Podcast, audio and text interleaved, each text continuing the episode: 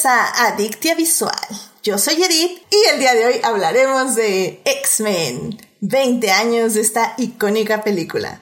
Para discutir, fangirlear, analizar y llenarnos de feels, está conmigo Adolfo. Adolfo, bienvenido de regreso al programa. Gracias, Edith. Buenas noches y buenas noches a todos los que nos acompañan. Yay, sí, también está con nosotros Monse. Monse, ¿cómo estás? Bienvenida de regreso. Hello, hello, ya extrañaba estos lares, ya así como que no se odia los lunes o la vida en general. o, marcar que es lunes también puede ser útil de vez en cuando. Sí, sí, exacto. También es así como, ah, hoy, hoy toca el programa, hoy es lunes. Hoy es lunes, excelente.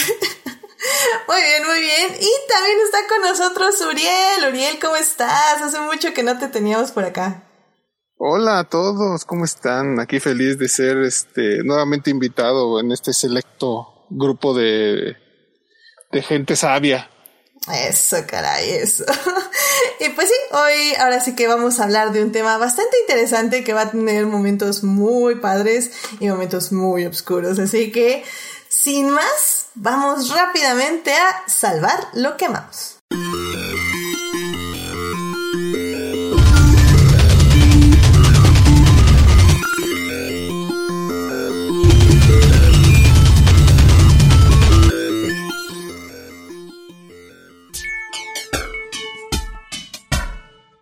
Pues ya estamos aquí para salvar lo que amamos, así que empecemos con Adolfo. Adolfo, ¿qué te gustaría compartir, compartir con nosotros esta semana? Gracias, fíjate que es bien curioso, pero eh, tengo algunos años leyendo a mis hijas ciertos cómics en la noche, variaditos. Y eh, justamente hace dos semanas empezamos con los cómics de los X-Men y eso derivó en que pues empezara yo a enseñarles eh, las películas y precisamente este fin de semana terminamos de ver todas, entonces fue una, una coincidencia muy bonita con el tema del podcast de esta noche. Así que sí, eh, eso es lo que quiero rescatar de esta semana, que nos echamos como cinco o seis películas de X-Men en una semana. wow. Los astros se juntaron. Fue cósmico, efectivamente. Exacto, bote. ¿Y pero ¿y qué? ¿Sí, sí les gustó o, o les dio igual? ¿Cómo, ¿Cómo sintieron las películas? Les gustaron muchísimo y es que ya habían visto X-Men 1, pero como que, como es muy seria, ya hablaremos de eso al ratito porque sí tiene que ver con la discusión. Ya cuando llegamos a X-Men 2, ya todo se siente más amplio, el mundo es más grande y con esa precisamente preferí que empezáramos esta nueva tanda y ya no revisamos X-Men 1. Entonces, poco a poco fueron este gustándoles y les pues como quiera que sea, yo no sé mucho de cine, pero lo poquito que sé les dije, mira, la diferencia entre por ejemplo, X-Men First Class y las de Brian Singer, así, ah, y empezamos a ver, y pues les pareció muy interesante el hecho de que eh, ahorita en estos tiempos de Instagram y de un montón de cosas de justicia social y de Justice Warriors, eh, ellas están muy expuestas a, a, la cultura de la inclusión y les encanta. Y el hecho de que X-Men sean una metáfora para la, para la inclusión, bueno, pues les encantó. Así que creo que estamos todos en, en el mismo barco y, y encaminados hacia la tolerancia y la diversidad. Amén a eso, amén. Qué, qué bueno, qué bueno. Good parenting. Good parenting, efectivamente. muy bien, muy bien. Pues muchas gracias, muchas gracias por compartir esto con nosotros. Este, pues Monse, ¿a ti qué te gustaría compartir con nosotros? Bueno, estamos hablando de películas, de Marvel. Eh, ya unas semanas antes había hecho mi rewatch de X-Men, pero la semana pasada hice mi nada intenso rewatch del universo cinematográfico de Marvel. Uh. Que sí, logré ver las 23 películas en poquito más de una semana, semana y media más o menos. Dios mío. por, eso dije mi nada intenso eh, maratón. La verdad es que esas películas son como mi safe space. Es así como que yo sí soy de las que, más bien ya descubrí que vivo en un constante maratón de este universo cinematográfico y la verdad es que lo disfruté mucho, como, pues como siempre, la verdad, yo digo, a mí me, con esas películas sí estoy muy, eh, me vale si son buenas o malas, yo nada más quiero abrazarlos y decirles que todo va a estar bien, por favor, les quiero preparar su shawarma y que estén jugando a ver si pueden levantar el Mjolnir yo solo quiero verlos felices y la verdad es que disfruté mucho todo este rewatch. O sea, como ahora sí que los 12 años, me los aventé en esta semana y media y pues volví a revivir todo, todavía, pues como pasa con las películas, ¿no? Te vas dando cuenta de, de detallitos que antes no te habías fijado. La verdad sí lo disfruté mucho y siento que hasta rejuvenecí unos añitos. muy bien, muy bien. ¿Y las viste en formato físico que tú ya tenías o las estuviste ahí este, en plataformas como... Eh, no, las vi en el formato físico. No, las vi, las vi en el formato físico que, que tengo. Digo, sí, hay que darles uso. Sí, ya sé. ya sé, ya sé. Yo cada vez que pongo una peli digo, bueno, pues esta tengo el Blu-ray aquí. ¿Por qué no estoy, por qué lo estoy viendo en Netflix? Sí, o creo que muchas veces también así como lo pongo una y, ah, pues esta la tengo en físico. Sí, ya sé. Pero ya, ya está media película. Ay, Dios. No, mira, la verdad, qué, qué valiente. Digo, yo sé que tú amas el MCU, pero este, tengo curiosidad, sí, de volverlas a ver todas, claro. Pero tengo más curiosidad de hacer otros 40 rewatches antes. Entonces, no, definitivamente no es para mí. Pero qué bueno que, que tú lo pudiste disfrutar, definitivamente. Sí, sí. Oye, te aplica, creo, te aplica creo que todos tenemos ese maratón safe space, ¿no? Exactamente, sí. Yo de hecho ahorita tengo el mío con Hannibal, así que lo entiendo perfectamente. Sí, entonces sí estamos en la misma página. Oh, sí, así. Oye, y te aplica el meme de Homero, ¿no? Viste, estuviste toda la noche viendo el universo cinematográfico de, de Marvel. Creo que estoy ciego. sí. Ah, mira, y justamente eh, Héctor Guerra en el chat nos está diciendo apropiado porque sin X-Men no habría MCU. Exacto. Ah, Creo que no habría muchísimas películas de que hoy tenemos. Ujú, ujú, ujú. Así que bueno, pues este, Uriel, ¿a ti qué te gustaría compartir con nosotros? Bueno, justamente este fin de semana ocurrió un evento de esos este, que se disfruta, disfrutan mucho y, y debo congraciarme, congratularme este, y regodearme mi carpulencia de que a pesar de las trampas de, de que siempre tiene ese equipillo amarillo y las ayudas de los árbitros. A ver, a ver, a ver, a ver. Y, y, y este y, y, y, este y su, su, su, su arrogancia de siempre y ni así pudieron ganar ni al Necaxa. ¿De que Aunque somos los el equipo tuvimos- más grande? Los tuvimos ahí en un puño, pero pero caray, se nos escapó. Y mira, y mira que yo fui muy irresponsable y fui de argüendera fuera del estadio a recibirlos. Ah, sí te vi, con cubrebocas y todo, como debe de ser. Sí, sí, eso sí, todos estábamos con cubrebocas porque obviamente no fui Y la obviamente única. a metro y medio de distancia. Sí, obviamente. No, de hecho sí había mucha seguridad. Qué bueno. Sí, pues, o sea, también no les conviene que contagien de coronavirus a los jugadores. Sí, Ellos mismos se contagian solos. Ah, bueno. No necesitan ayuda. No, bueno, eh, perdón por, Oh, la- que por la- el- el- perdón por el momento tan chafa, no. este, Está bien. quería mencionar este que, que este salvar lo que amamos para mí esta semana. He, he estado retomando esa actividad simpática de los pobres, este, que no tienen para pagar Spotify Premium. Entonces, ya saben, ¿no? Lo que se pone uno a escuchar la discograf- discografía de algún grupo que te gusta y sopas, este, te lo cambio de repente, ¿no? al, al paso de ciertas canciones y te empieza a poner otras bandas. Y es bien divertido porque suele ponerte bandas que se asemejan a la que estás oyendo, ¿no? Y pues así agarré una rachita de descubrir bandas nuevas y yo, ah, qué bonito se siente. O sea, esa sensación de, de que estás oyendo una canción nueva bien padre y dices, órale. O sea, es como se siente padre el descubrimiento y pues así me cayeron unas dos, tres bandas nuevas que yo no conocía y pues me puse a escucharlas también. Así es de que eh, se siente bonito esa experiencia de oh, hasta como que se te ilumina la mirada de que wow, mira, estoy escuchando algo nuevo y es bien bonito. Yeah. Ah, qué padre. La verdad es que creo que de hecho hay como un estudio que dice que ya después de los 25 años o algo así es muy difícil que, que nos guste música nueva. Ah, o que encontremos música nueva que, que realmente nos llame la atención y que queramos conocer. Entonces, o sea, está, está interesante y está padre. Eh, la verdad, yo no soy de música, entonces es muy raro que me pase. Casi siempre o, o, la veo en series o películas y de ahí ya la conozco y me gusta. Puro soundtrack. Ajá, o, o, pero soundtrack, ya sabes, de, por ejemplo, las series que usan canciones que ya existen. Eh, y así, o sea, la verdad es que Glee sí era gran parte de mi discografía, por eso mismo. de todo. Toda una generación. ya sé. Pero bueno, o ¿No sea. te, pa- te pasó la de Somebody Say. Ya sé. Claro, también, buenísimo. Y este, y pues sí, o sea, la verdad es que la gente que todavía sigue descubriendo nueva música y así, pues la verdad los admiro y, y tienen mis respetos, definitivamente. Ah, de hecho, Sofía Sánchez nos dice en el chat de qué, qué bandas descubriste o algo que, que quieras así compartir rápidamente. Ah, bueno. No, yo, yo soy este. ¿Cómo me puedo definir a mí mismo? Soy, soy meta- metalero poser. Descubrí un par de bandas. Una se llama Battle Beast y otra Beast in Black, curiosamente. Ok, ok. Son, cre- no estoy seguro, no las he googleado para ver su género exacto, porque ya descubrimos en, en, en otras sesiones de, de, de, de, otro podcast que tenemos por ahí que existen 80 mil géneros diferentes de metal. claro.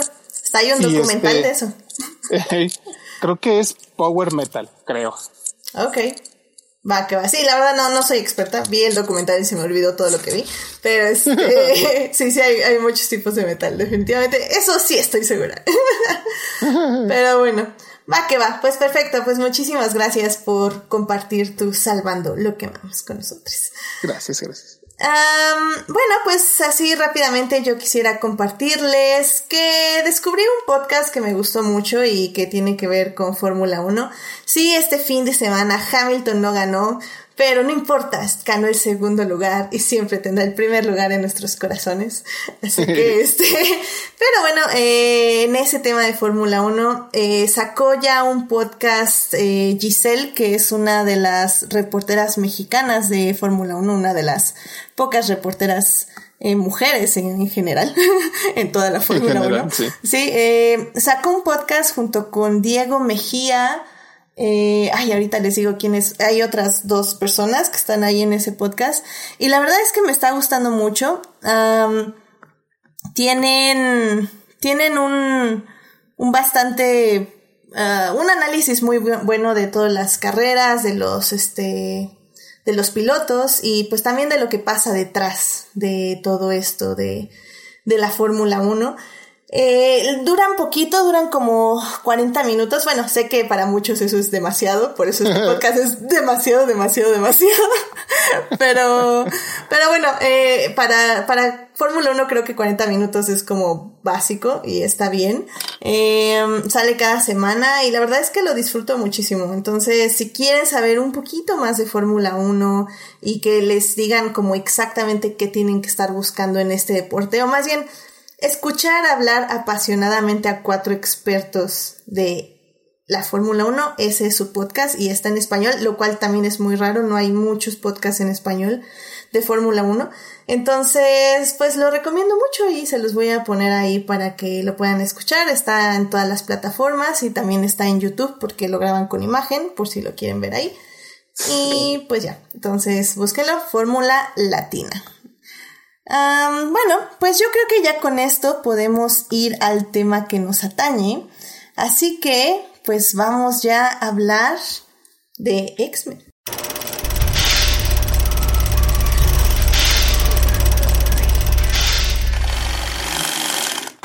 Muy bien, pues ya estamos aquí para hablar de X-Men. Esta película se estrenó justo hace 20 años, en el año 2000. Esta película es dirigida por Brian Singer y bueno, pues básicamente lo que vamos a decir es que inició la etapa de superhéroes en el cine.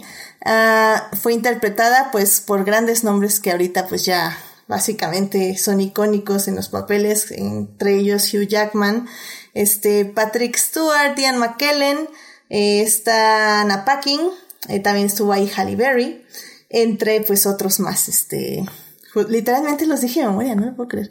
¡Ay, Funke! ¡Funke! La Funke. Perdón, se me olvidó. Funke Jensen también estuvo por ahí. Perdón, este. Y, y, bueno, pues básicamente vamos a hablar de esta película. Obviamente va a haber spoilers. Pero, bueno, porque se estrenó hace 20 años. no creo que no la haya visto. Claramente. Sí, sí, sí, 20 años ya.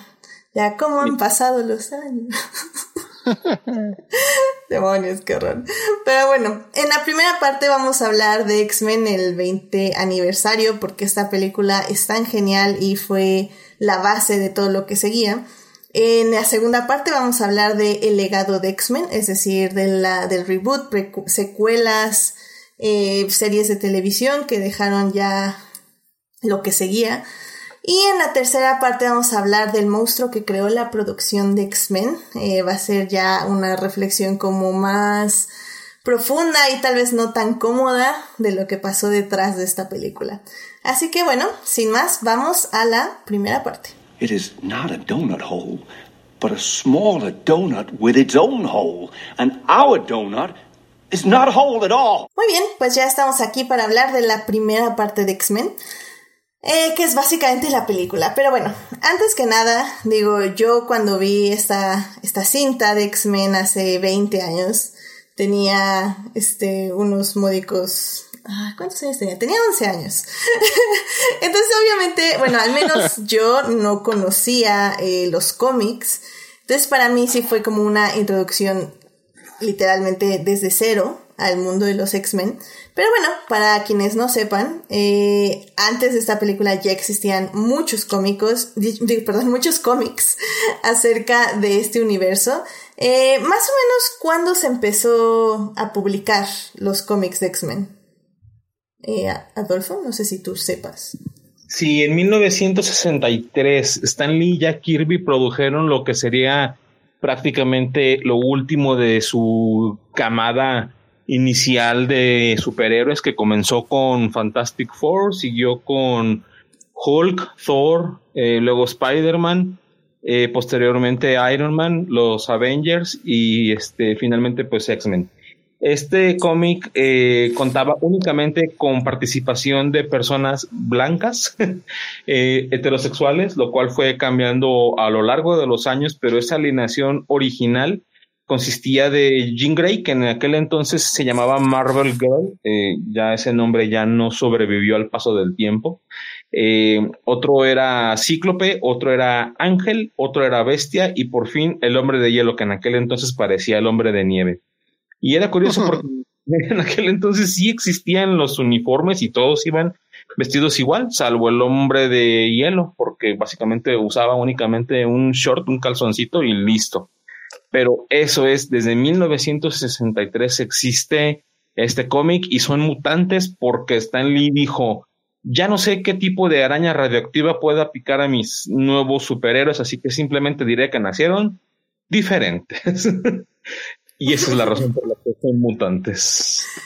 Claro, ok, ok, está muy bien.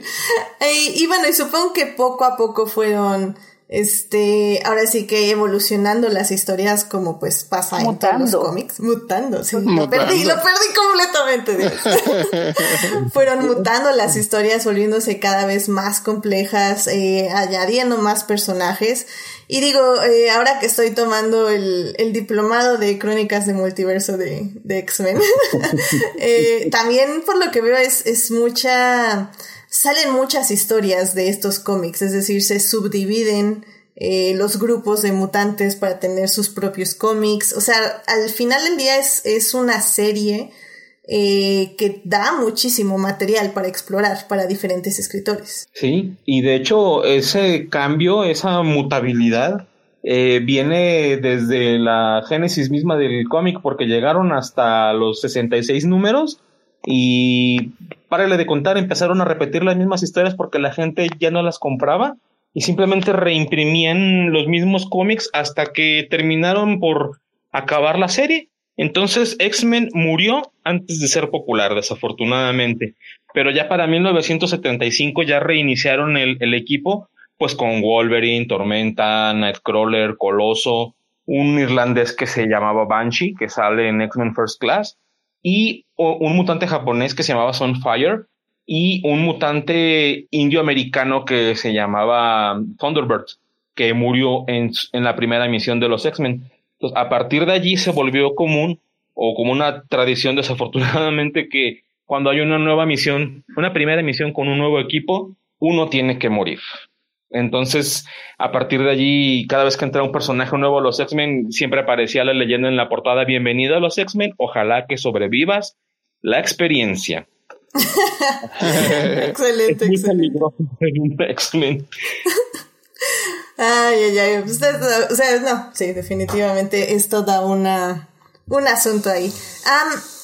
Em, y bueno, pues poco a poco obviamente pues fue pasando el tiempo y ya por los noventas, digo, ahorita nos vamos a enfocar obviamente más en la película, pero bueno, ya en los noventas, este, bueno, más, más bien lo que estoy viendo es que desde los ochentas, este, siempre ya había querido haber una adaptación de X-Men, o sea, siempre estuvo como en pláticas, o sea, hasta Catherine Bigelow quería hacer una adaptación, se pasó por ahí por manos también de Josh Whedon cuando los derechos fue a Fox, eh, y, y pues es algo que no se podía hacer, pues cuestiones de presupuesto, porque estaba complicada este, la película, se metían y se cambiaban personajes, y al final resultó que un tal Brian Singer que estaba haciendo, um, que tenía una reputación de hacer buenas películas o películas que tenían una buena ganancia monetaria, decide tomar el proyecto y empieza a filmar ahí por los finales de los noventas con un presupuesto pues bastante este módico, se podría decir entre comillas. Eran 75 millones. 75 millones, lo cual ahorita es creo que Nada. Para, los para las croquetas y ya. Para el catering. sí.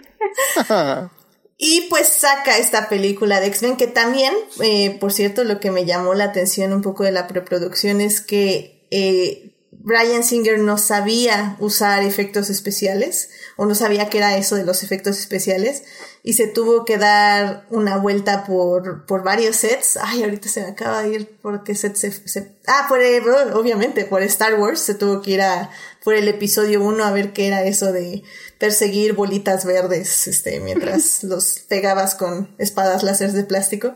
Y, y fue así como se incluyeron muchos de estos efectos especiales en la película. Pero bueno, Monse, eh, Dinos, ¿tú cuando viste la película conocías el universo de X-Men? Más o menos. Eh, tenía algo así como medio conocimiento, pero ahora sí que de esas veces que eh, yo veía los cómics que mi tío tenía en su cuarto y ya, nada más, ¿verdad? O sea, no era así como de que los conociera y todo, y creo que como me ha pasado con básicamente todo, ya sea con series o películas, gracias a esto fue que conocí los cómics y también de hecho la, la serie animada que Espero que alguien la haya visto porque era una maravilla.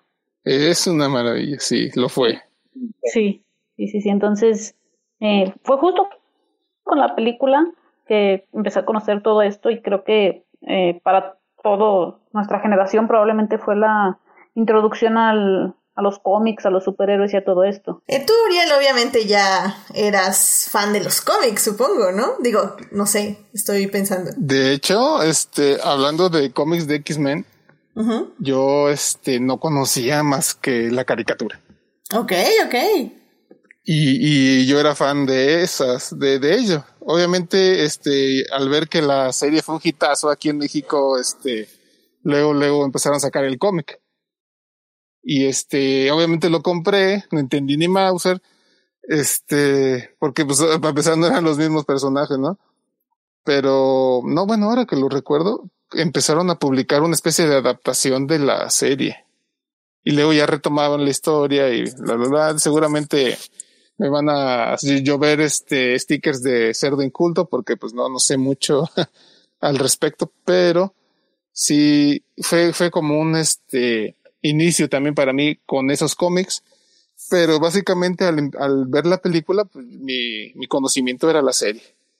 Y pues básicamente se basaron en la serie, este, hablando del protagonista, hablando de, de la caracterización de los personajes. Creo que todo menos el uniforme. Sí, menos el uniforme. ¿Y es... ¿Preferirías Spatex amarillo? que creo que sí dieron su bendición, o sea, Stanley sí dijo, no, no usen el látex amarillo porque razones. no están listos todavía. No están listos. Y es que, Adolfo, no sé tú, eh, obviamente, eh, si ya, ¿cómo viste X-Men? ¿Cómo la disfrutaste? Y sobre todo, eh, como nos está diciendo ahorita Héctor en el chat, él nos está diciendo, a esta película le tengo mucho cariño porque fue la primera vez que alguien se tomó la molestia de adaptar eh, el ethos de los cómics. Tú... Los patos y los gatos. los patos y los gatos. ¿Tú cómo sentiste la historia de X-Men trasladada a la pantalla grande cuando la viste? Para mí fue como una bocanada de aire fresco porque yo empecé exactamente igual que Uriel yo veía la caricatura y cuando vi que Marvel por fin iba a publicar en México, lo primero que hizo fue publicar la adaptación de la caricatura tal como lo dijo Uriel. Y eh, yo recuerdo todavía ese primer cómic, híjole, estaba muy feita la letra, todo estaba bastante mal traducido. Y los dibujos también estaban medio feitos. Los dibujos en general, y poco después empezaron a publicar ya lo que era X-Men Flipbook, que de un lado traía una historia y del otro lado traía otra historia, tenías que voltear el cómic para leerlo. Y pues eran trajes coloridos, mucho drama. Yo en el 96 ya vi una historia bastante complicada y compleja como era Onslaught cuando la publicaron en México. Entonces empezó a volver un monstruo y dije yo, ¿qué franquicia tan enorme es esta? Y cuando ves la película dices, mm, lo delinearon a sus elementos más básicos, casi casi fue una deconstrucción y eso para mí que ya llevaba como cinco años leyendo cómics de los X-Men o más, pues sí fue de, ay, qué bueno que lo simplificaron. Y fue muy padre porque yo estaba trabajando en una compañía de, que nada más la había fundado un tío político mío y me dijo, oye, no hay mucho trabajo hoy, ¿qué te parece que vamos al cine? ¿Sabes lo que son los X-Men? Y yo, ah, creo que sí. Y pues, al cine a ver a los X-Men en lugar de chambear. Y pues fascinado el hombre, yo también.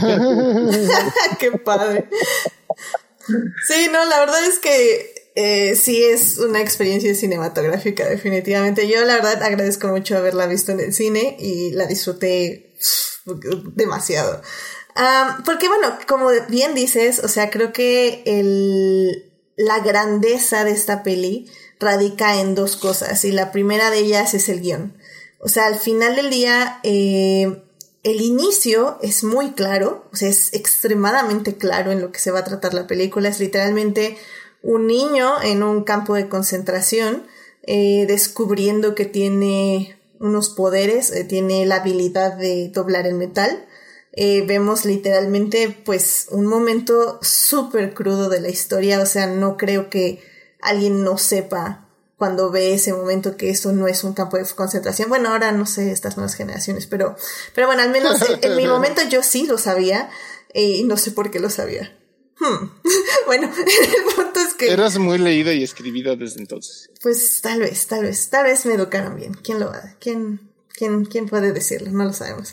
Pero bueno, iniciamos con esa introducción que, que ya en sí es, es muy fuerte. Luego cortam, corta a a la introducción de Rogue, que es un adolescente que descubre que no puede tocar a otra persona porque pues básicamente los deja en coma. Y luego cortamos de nuevo a otro escenario que es una junta de una reunión de la, supongo que es algo como la ONU o algo así en Estados Unidos, un congreso, eh, donde básicamente están diciendo que esta gente, que hay unos mutantes que son peligrosos, lo cual ya sabemos que son los mutantes porque acabamos de ver a dos de ellos, y hay una mujer que dice que no son peligrosos y que eso es inhumano y que está mal, y, y nos presentan a los dos personajes, que es básicamente por, por la muestra de, de los números en su brazo, nos muestran a Magneto, que es Eric Lensher, interpretado por Ian McKellen, y nos presentan a Patrick Stewart, que es este. Es, ah, se acaba de su nombre. El profesor. El profesor, Javier. El profesor Javier. Y, y, justamente es, es la perfecta analogía que siempre lo han dicho, que es este Martin Luther King y Malcolm X, que es uno quiere básicamente ganar la aceptación por la liquidación, entre comillas, y el otro quiere la paz y convivencia. O sea, la verdad para mí es uno de los mejores intros que tenemos en un universo. Es sencillo, es enfático, esta, esta película va a ser política, va a discutir este tema político y estos son nuestros personajes. Que no, no es el personaje principal, ojo, pero son, es la estructura de nuestros personajes. Va a haber personajes que van a querer esto y van a persona, va a haber personajes que van a querer esto otro por sus pasados y por cómo crecieron en esta sociedad. Y pues sí, o sea, y la segunda parte son obviamente los personajes, eh, el cast, que es maravilloso, o sea, no sé, ahí, Monse, tú, tú que, tú que estás acostumbrada a estos roles del MCU que se quedan con estos actores forever and ever, eh, ¿qué tal el cast de X-Men? Me fascina, es como como si hubieran nacido la mayoría de ellos para interpretar esos papeles. Creo que hoy nosotros, si nos dicen Wolverine, ni siquiera imaginamos un cómic, creo que todos pensamos en Hugh Jackman. Eh, la verdad es que sí estuvo muy bien elegido todo el cast. Eh, por ahí leían, bueno, leía que hay algunos que llegaron por accidente, otros que sí fueron eh, bien elegidos, otros eh, pues otras circunstancias, ¿verdad? Sí, de hecho. más adelante. Hugh Jackman eh, llegó porque el actor, de hecho, nos estaba diciendo aquí Noah. Eh, que el actor que llegó, que iba a ser Wolverine, prefirió filmar Misión Imposible y ya se quedó el papel Hugh Jackman. Y en el caso de Anna Paquin, lo iba a hacer esta Natalie Portman pero igual lo rehusó al último minuto y ya no fue, y fue esta Anna Paquin la que tomó el papel de Rogue. Sí, ahora, ahora sí que, mm, no, no, quién sabe qué hubiera pasado si se quedan esos otros, pero ahora sí que es de esas veces que se alinean las estrellas y nos queda esta maravilla de cast. Y como ignorantes que éramos todos en su momento, jamás se nos ocurrió decir, ay, ese hombre está demasiado enorme y guapo para ser Wolverine, porque el Wolverine es un chaparrito peludo. Sí, de hecho. bueno, es que antes no, existía el internet. sí, Wolverine se supone que está como apachurrado, así, así me gusta decirlo. Apachurrado. como que lo apachurraron.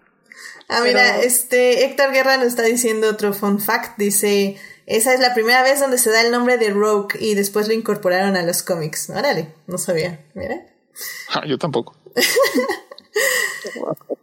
y, y es que la verdad, o sea, eh, nuestros dos protagonistas son justamente ellos dos por lo, por lo que los mencionamos. Es Wolverine y es Rogue. Eh, básicamente Wolverine va a ser como, como el protagonista, pero el plot twist justamente va de la mano de la coprotagonista que es Rogue, que parece ser insignificante, pero al final es la que más importa, entre comillas, al menos para el villano.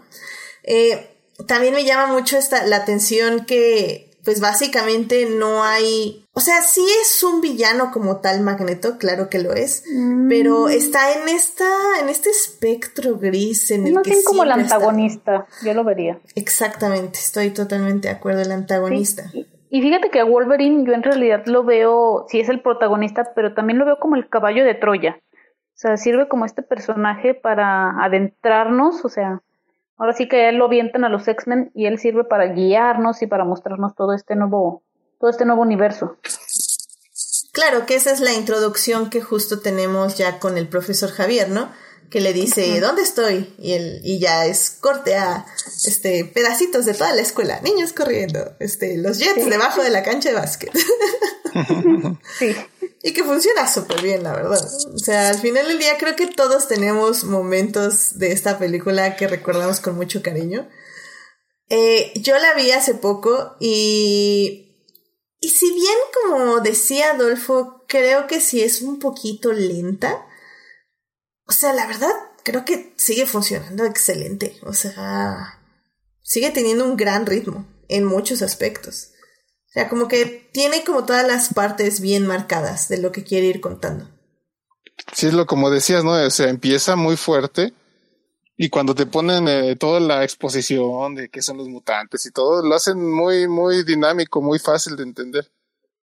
Y luego te siguen otra vez porque está lleno de acción, eh, ves a Wolverine, cómo te lo presentan con Rogue, y de inmediato saltas a la, a la acción con los demás X-Men. Exacto, y tienes esta mitad donde te siguen con este tema político, que es el senador Kelly, que también nos pone, o sea, creo que eso es lo que siempre ha sido X-Men, o sea, tienen la historia entre los personajes y también tienen la historia de los personajes contra el mundo, que es como decías tú, Adolfo, hace ratito, que que es esta historia de inclusión y de buscar tu lugar en el mundo.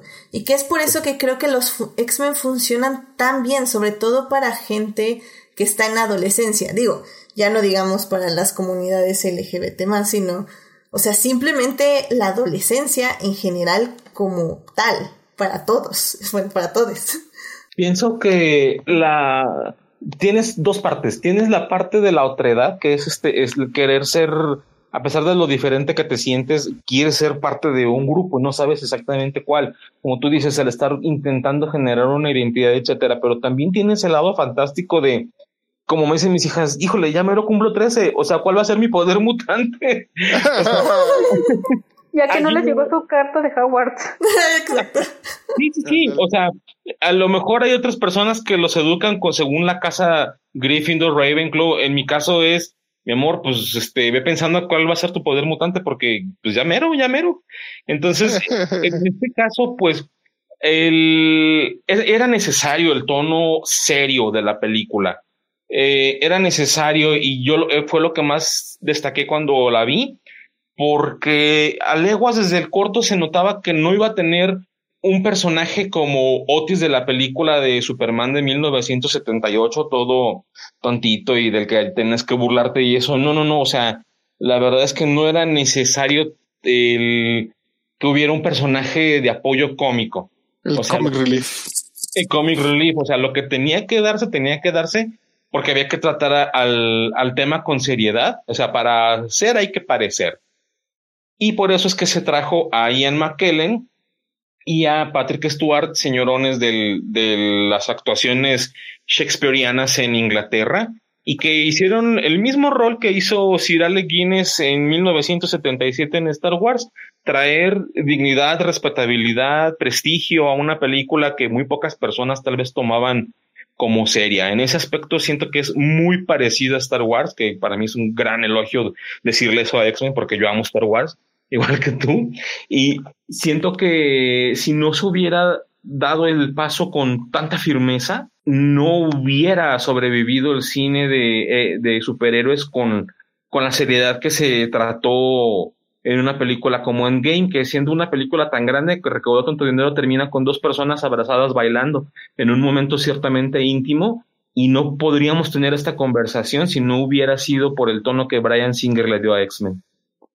Sí, al final del día, como dices, creo que eh, si hubieran empezado con un tono cómico, como lo fue Fantastic Four, por ejemplo, eh, en ese momento sí creo que no hubiera funcionado, porque como dices, nadie lo hubiera tomado en serio. O sea, creo que el momento cómico puede llegar después, pero aún así X-Men no creo que se dé para algo cómico, o sea, no creo que sea como Thor que lo puedes moldear. O sea, obviamente puedes hacerlo, pero tiene que ser con ciertos personajes en cierta forma, en cierta historia. Mm, no sé, o sea, alguien tendría que ahí, ahí entrar y decirme, ah, este cómic funcionaría muy bien. Y digo, ah, ok.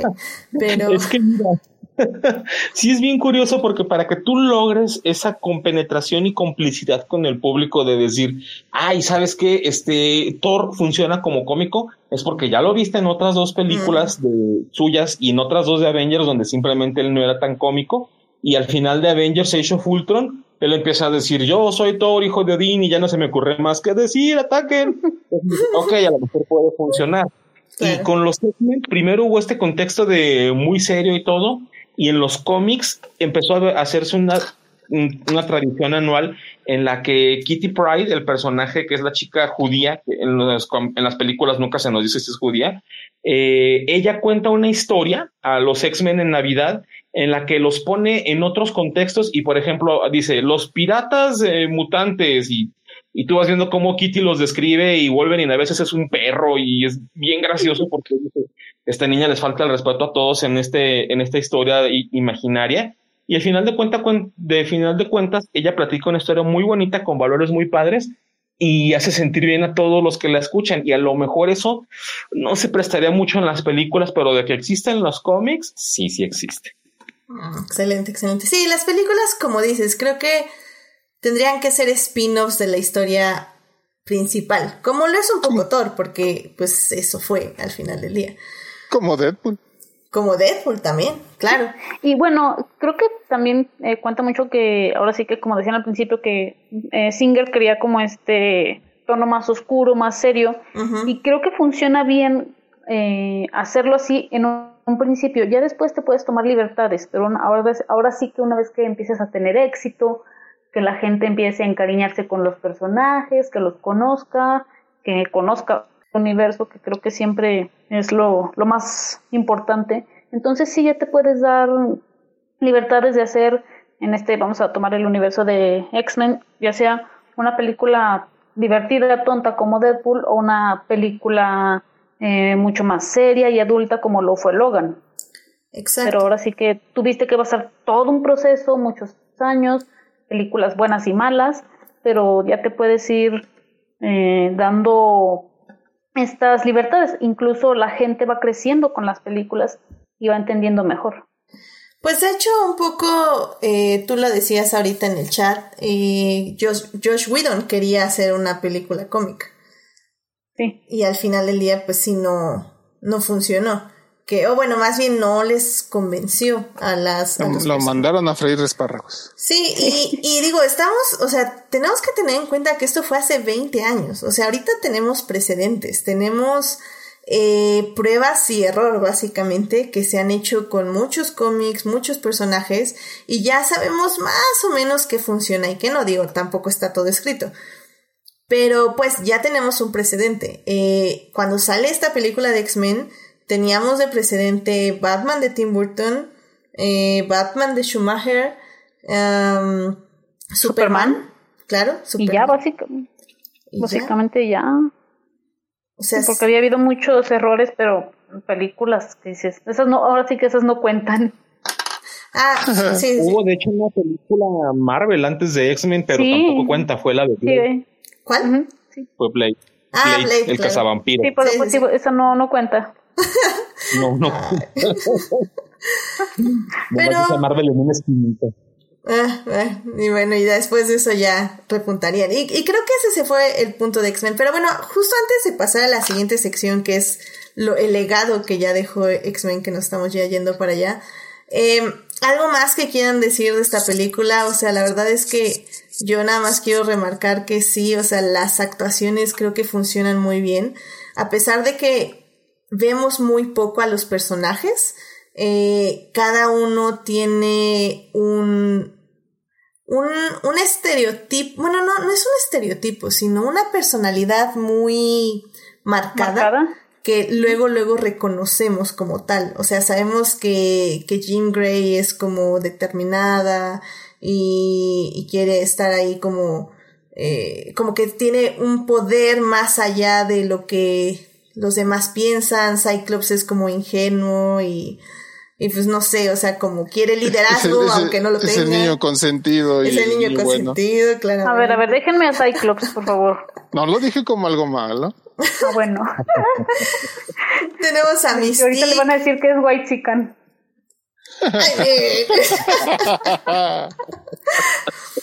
Tenemos a Mystique, que es, o sea, es un personaje hipnotizante. O sea, digo, la verdad es que las ocho horas de maquillaje que se echaba diario la pobre actriz, que se me acaba de ir su nombre, como siempre, ya saben aquí. Rebeca Romin. Bueno, en aquel entonces era estamos. Rebeca Romin estamos, pero ella se divorció. Era, era su, e, ella era modelo antes, ¿no? Creo. Ella era modelo, sí.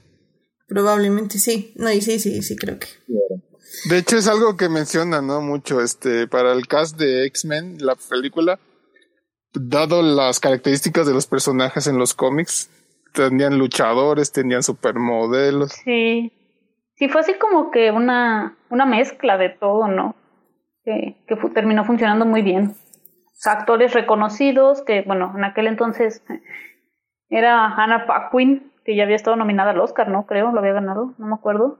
No recuerdo. Teníamos a, bueno, Sir Ian McKellen, Sir eh, Patrick Stewart, un totalmente desconocido Hugh Jackman, que hoy es uno de los más grandes. Literalmente lo sacaron de una obra de Broadway. Sí, Halle, Berry, antes de ganar un Oscar. Berry. Entonces sí, como que era toda una... Se lo sacó de episodio 1, Brian Singer, se lo llevó a X-Men. Pobre Ray Park. Sí, sí, sí. ¿A poco sale Ray Park? Sí, es, este sapo. Santo Jesús. Por eso cuando baila, al final, es super Ray Park. sí, totalmente. Y cuando tira tormenta por el elevador, toma el, el el fierro que estaba sosteniendo las puertas para que no se cerraran y lo gira como Darth Maul y mira directamente a la pantalla. sí, sí. Ah, esa, parte está padre también, es muy, muy buena. Sí. Sí, ¿no? Y, pues como dices, o sea, al final del día son actores que hoy en día siguen siendo representativos, o sea, al final del día los conocemos y los conocemos por otras cosas. Y, bueno, y pues estos papeles les dieron de comer bastante tiempo y bien caliente, la verdad. Exactamente. y, y pues sí, la verdad digo, si alguien quiere volverla a ver, no está en, en plataformas. Ahorita les digo, creo que la pueden ver en YouTube, si la pueden comprar por 60 pesos o en Google Play si, no, si no, yo les digo dónde, nomás manden mensaje. Ay, la tienen ya en Blu-ray o DVD, por favor. Eh. Sean serios. Em, pero, o sea, los efectos han aguantado súper bien. Creo que no hay un pero ahí. O sea, no se ven mal. O sea, sí se ven viejos, pero no se ven mal. Casi muchas cosas eran prácticas, entonces sigue funcionando bastante bien todo. Sí, creo que el único así efecto importante es lo de la batalla en la, en la cima de la, de la Estatua de la Libertad. La Estatua de la Libertad. Sí. Que tiene en ese momento Matrix, ¿no? De que. Ajá, sí. Ay, aún así se ve padre, sí te emocionas. sí, perdón, pero, mi, pero, Monse de seis años se sigue emocionando. Sí, sí, definitivamente. Y de hecho, o sea, e, el, el score, el soundtrack, como se le mencione, no es así muy célebre, pero hay escenas icónicas que, que luego, luego te viene a la mente la tonadita. Sí. Sí, ¿no? Y de hecho, me gusta mucho del, del, score, la música que se oye cuando el profesor Xavier encuentra a Rogue en la, en la estación de trenes usando a cerebro. No sé por qué durante años se me quedó grabada esa tonada. Si vuelven a verla, vean esa parte donde toda la pantalla es blanca y las personas se ven como blanco y negro y, acuérdense de mí, de por qué está padre esa escena por la música. Desafortunadamente, Michael Kamen hizo esta película, la música, y ya no la contrataron para la siguiente y murió en el 2003, tres años después de que se estrenó. Pero sí me hubiera gustado que lo siguieran contratando. Ah, mira. Sí, la verdad. Sí, porque la, tonada típica de X-Men en, lo, en, el, en el cine se quedó ya para todas las secuelas. Sí, y, y, sí, sí la recuerdas. Sí funciona muy bien, la verdad. Ah, miren, dicho, de, de, hecho, Julián García en el chat, gracias Julián, nos está diciendo que también la pueden comprar en Prime Video por 150 pesos o rentar. Muy bien, perfecto. Muchísimas gracias por... Ahí está, hay muchas opciones. Hay muchas opciones. Mejor gasten en eso que en una renta de una película X de Disney.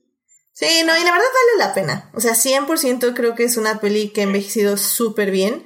Que evidentemente, tal vez si la comparamos ya con otras, los estándares ya le quedan altos. Pero, o sea, pensando que es la primera, o sea, creo que es perfecta en muchos sentidos, la verdad. O sea, tiene el mensaje claro, eh, lo deja bien, o sea, te dice que está no, y sobre todo el bien. Sobre todo el discurso creo que es el, lo ha envejecido demasiado bien. Lamentablemente. Y sigue siendo muy vigente, mucho más que películas actuales galardonadas, ganadoras de Oscar o la Green Book. Sí creo que este mensaje puede darse, no sé, creo que hasta que termine el racismo, o sea, nunca. Ay, que eso suena muy feo. suena muy feo, pero sí. Lo, siento por, por decir verdades. Tal vez a nosotros no nos toque, pero en el futuro distante, tal vez sí. Ok, hay que ser optimistas. Hay que ser optimistas.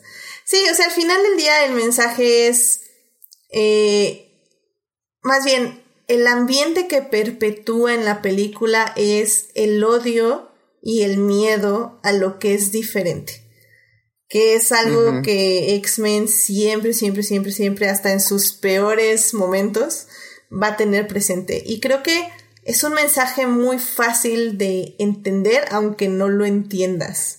Si quieren de eso hablamos ya en la tercera parte, porque sí me gustaría ir preguntarles a, las personas que ya han leído los cómics, pero, pero sí, o sea, creo que es, es un mensaje como demasiado claro y en esta peli no lo complican, o sea, es como es eso, punto. Y ya, o sea, no hay matices, no hay... No sí, como que no, no, no es muy sutil, sí, es básicamente, es así y ya. Sí, es esto, o sea, eh, y, y, eso lo representan en el personaje del senador Kelly, que es básicamente una persona que odia a los mutantes, que quiere que encarcelarlos, que se registren, más bien este, en este caso es el registro, quiere que se registren, quiere localizarlos, es transformado en un mutante sin su, una sin su consentimiento y dos de manera anormal y por lo tanto peligrosa. Eh, y él mismo se da cuenta a través de este proceso lo mucho que tienen miedo los mismos mutantes y lo fácil que es odiar al otro por esto mismo. Entonces, bueno, creo que de esto vamos a hablar más adelante, pero, o sea, como ellos mismos, bueno, muchos mutantes, al ver todo este discurso, ellos les da miedo también, ellos mismos, se temen ellos mismos y creen que algo está mal con ellos. Exactamente exactamente. Otra alegoría. sí, y que ese es el mensaje de X-Men y siempre lo ha sido, claro. Muy bien, pues vamos a hablar un poquito más ahorita en la segunda parte de el legado de la película de X-Men. Así que vamos para allá. Muy bien, ya estamos aquí en la segunda parte para hablar del legado de X-Men. Y es que al final del día, eh, como decimos, esta película eh, por lo que veo tuvo éxito, o sea, monetario, le fue bien, o sea, sí, sí cumplió su cometido, como quien dice. Y fue inmediatamente casi encargada una segunda parte. Eh, igualmente la dirige Brian Singer, esta segunda parte. Esa, esa película, eh, personalmente creo que es la mejor y la que más me gusta de los X-Men. Eh, tiene una tercera parte que ya no es dirigida por Ryan Singer, es dirigida por Brent Ratner. y que casi, oh. casi mató la franquicia. tengo, tengo que confesar algo. La razón, el nacimiento del hashtag Novian Trailers es gracias a X-Men de Last Stand. Oh, literalmente. Ok, comprendo tu dolor. o sea, vi todos los trailers, cada cosa que salía de X-Men, eh, de la película al menos, la consumía así como, no manches, se va a ver eso.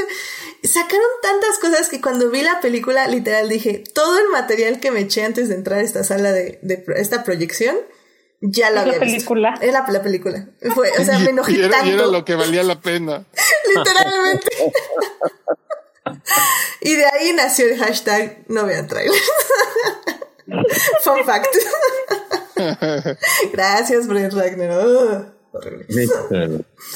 Eh, pero bueno, o sea, al final del día, como decimos, eh, esta trilogía, porque fue ahora sí que la primera trilogía, fue, fue muy importante. Eh, nos dio a conocer a los X-Men, fomentó el legado actoral de muchos de ellos.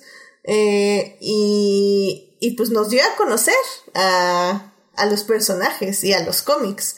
No sé ustedes, este Uriel o Adolfo, este, ¿qué, qué vieron después de la película? Eh, ¿Qué cambió en los cómics o, o si cambió algo? Pues la verdad es que es una teoría que yo tengo bien extraña que nunca he visto que nadie la, la proponga, pero cada vez que sale una película, uno piensa, bueno, deberían mm, las casas productoras de cómics como que adaptar las apariencias de los cómics para, para que los niños que vayan al súper, al Walmart, donde sea, ah, mira, son los personajes de la película. Y cuando salió la película de Batman, Batman no se parecía al de la película. Cuando salió la película de X-Men, los X-Men no se parecían a los de la película.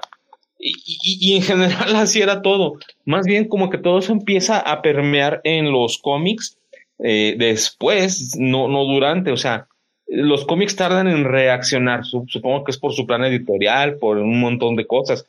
Pero posterior a esta película, eh, un escritor de cómics que muchos reverenciamos bastante, que se llama Grant Morrison, se le otorgaron las llaves del reino mutante en los cómics de Marvel y empezó un run que, bueno, a mí me gusta mucho, pero también sé de muchas personas que, cuya opinión respeto mucho, que no les gusta, pero a mí sí. Y ahí es donde entran los trajes de cuero negro para la mayoría de los X-Men, eh, todos en diferentes versiones, y sí, o sea, en ese sentido sí influyó mucho la película a los cómics. Eh, los, los diálogos y todo, pues siguieron, ya se hicieron mucho más afilados con Grant Morrison.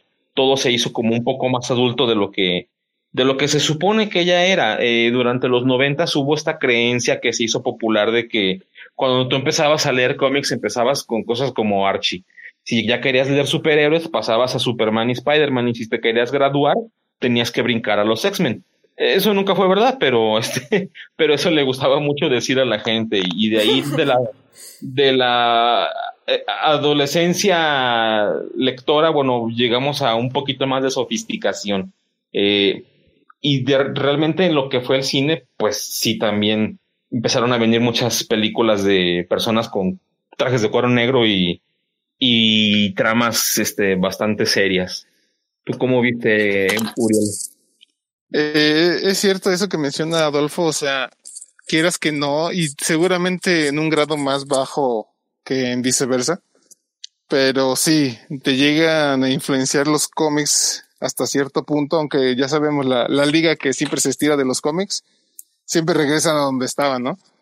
O sea, los trajes este, de cuero al final se fueron y, y reaparecieron los trajes de con vivos en, en los cómics. Y son cosas que ahorita, por ejemplo, mencionaba a Adolfo. En su momento el Batman de traje negro se quiso pasar a los cómics, no funcionó y se regresó al típico traje gris con azul. O, bueno, cambió un poquito negro con gris. Pero sí, o sea, son cosas que funcionan en pantalla y otras cosas que funcionan en, en cómic. Este, esto, por ejemplo, se ha mencionado, ¿no? Este, en el cómic, antes la, la escuela de superdotados de Javier no era una escuela, ¿no? Era, era todo menos eso, ¿no? Y en la película, este, se, se tomó como, como escuela como tal, con niños ahí aprendiendo clases normales y todo, y pues ya pasó al cómic. Sí, ahorita, de hecho, este Héctor está ahí en la ventana, que le gusta decirle. en el chat. está en el chat diciéndonos justo eso, del cambio más importante, la escuela de Javier se hace una escuela de verdad también el aspecto visual de Mystique y Toad, que no perduraron, y que Wolverine era corto de estatura y feo, y pues que cuando Hugh Jackman se apodera de, de la figura, pues ya se empieza a ver un poco más como él en los cómics también. Sí, de hecho en los cómics ya no es así, este, de repente igual lo, lo llegan a dibujar más chaparrito que Cíclope, que es un mono de dos metros casi casi pero ya no es el, el, el como decías, el aplastadito. Ah, es Monse. ah, Monse, es, es, que en serio, véanlo, es así como una persona grande, pero la apachurraron y por eso está así como... Eh, sí, está, está curioso. Ancha y, y, ya no está así, o sea, nada más está, un poquito, sí, ya no está tan alto. Y más, y más, me da risa más cuando está tomando, porque eso sí, eh, luego se le dan los cómics que está tomando o fumando mucho es así como de, no sé, me da mucha risa ese aspecto. es como un, es como un enano del Señor de los Anillos. Mide unos 50 se supone. Y son 180 kilos de adamante y músculos, imagínate. no, sí, too much. ah, también dice Héctor que curiosamente los trajes de los que habla Adolfo no se parecían mucho a los de la película hasta la reciente Dark Phoenix. Los trajes de esa película son los de Grant Morrison. I know her. I don't know her. Que, I don't know her. que ya llegaremos ahorita a eso, pero no sé, Monse, si después de ver X-Men eh, te dio ganas de ir a los cómics, porque personalmente nunca he sido de cómics. Me gustan, pero extrañamente no, como que no es una costumbre que se me arraiga, pero tengo un tomo de cómic y, el, y es lo único de cómics que tengo, y lo tengo aquí, y es de House of M de X-Men. O sea, que me encantó, o sea, me gustó muchísimo. qué, bueno que mencionaste porque es una de mis historias favoritas y es mi propuesta para introducir a los X-Men al universo cinematográfico de Marvel. Eh, volviendo a lo, tu pregunta, eh, sí, la verdad es que eh, significa, X-Men fue para mí así como que la ventana, la puerta a los cómics, ya, ahora sí, eh, del todo, ¿no? Digo, yo veía por ahí los cómics de mi tío, por ahí algo, pero así como que, eh, pues son, no sé, yo lo veía algo así como los libros del Condorito. Y así como que, ah, esto se ve más interesante. Esto es más interesante que un plop un baboso.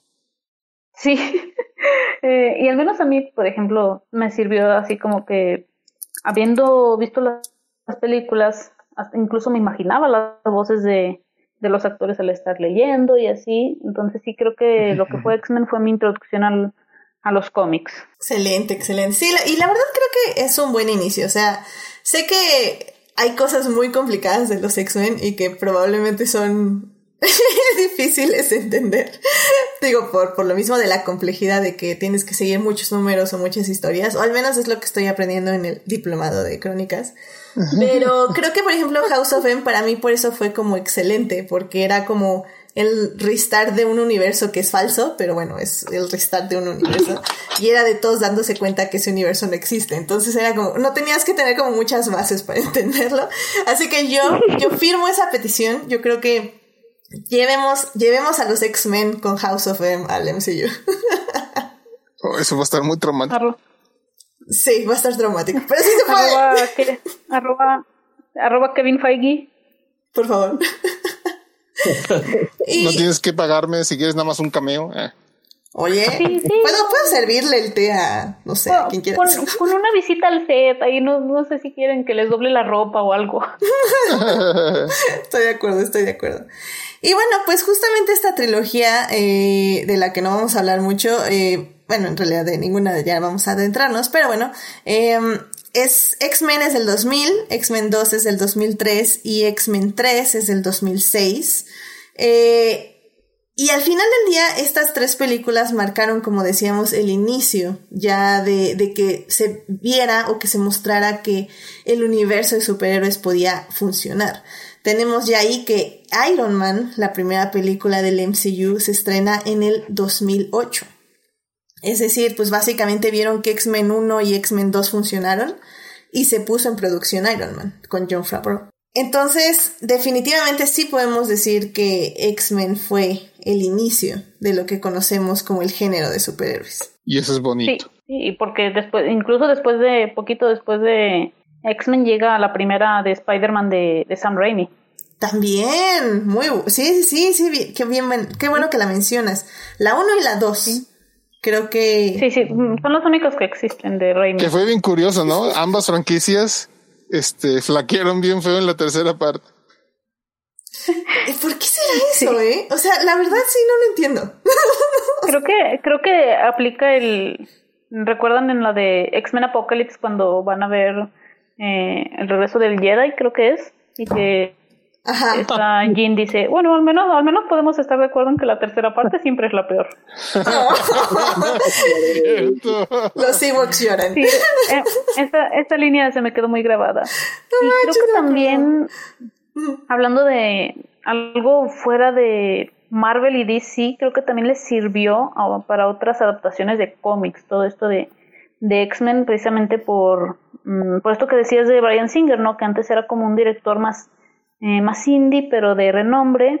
Y que viene después, viene, ya más, más adelante, viene eh, Kick Ass, viene eh, Scott Pilgrim, que también nos dio un super cast. Hoy, creemos el cast de Scott Pilgrim hoy es todos A-list, ¿no? Oye, Scott Pilgrim le ganó a Superman y a Capitán América. Lo cual sigo sin entender tampoco. Ay, y a Capitana Marvel. Y, tenía de novia a Capitana Marvel. Ah, sí, sí. sí, entonces. Ay, sí, pues. Ya sé, ya sé, ya sé.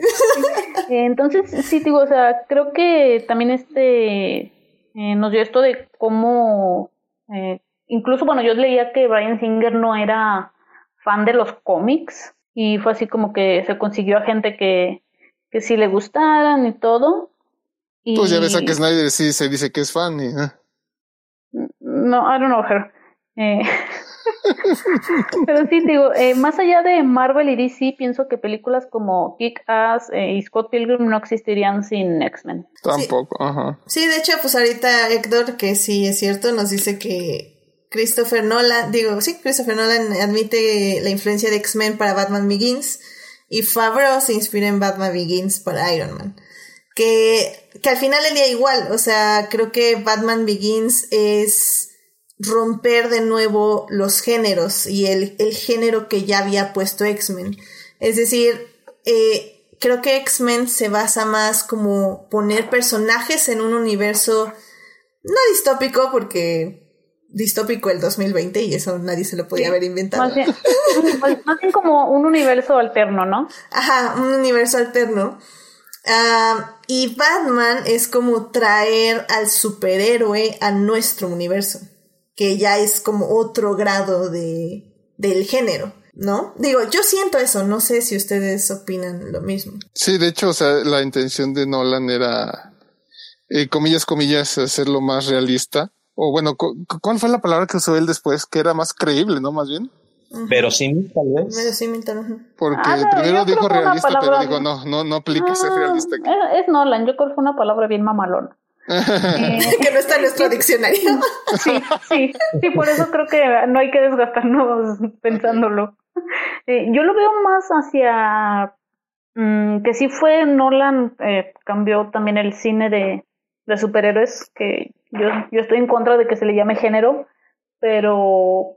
Sí, no, no es género. fue más con la secuela, con The Dark Knight, que ahí fue cuando, ah, caray, puede ser incluso una película eh, de, me, acuerdo que ese año se hablaba incluso de, de Oscar y bueno, sí, terminó, sí terminó ganando y creo que es el siguiente año cuando se expande la categoría de mejor película.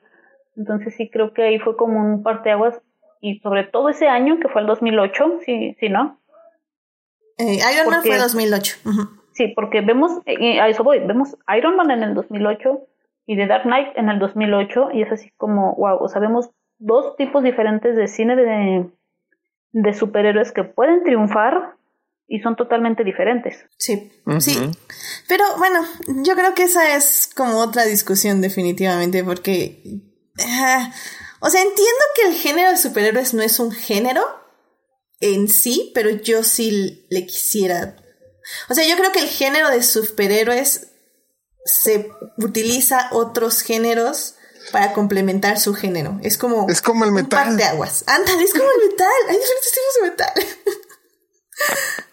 no sé, pero creo que sí, esa es, otra, otra discusión, definitivamente. Y pues bueno, o sea, justamente después de esto, eh, ya por el 2011, empieza lo que es el reboot, que luego sería secuela. Eh, y que era precuela que es precuela. Ah, sí, es cierto, es precuela. E-, era reboot y luego fue precuela y luego no, fue secuela.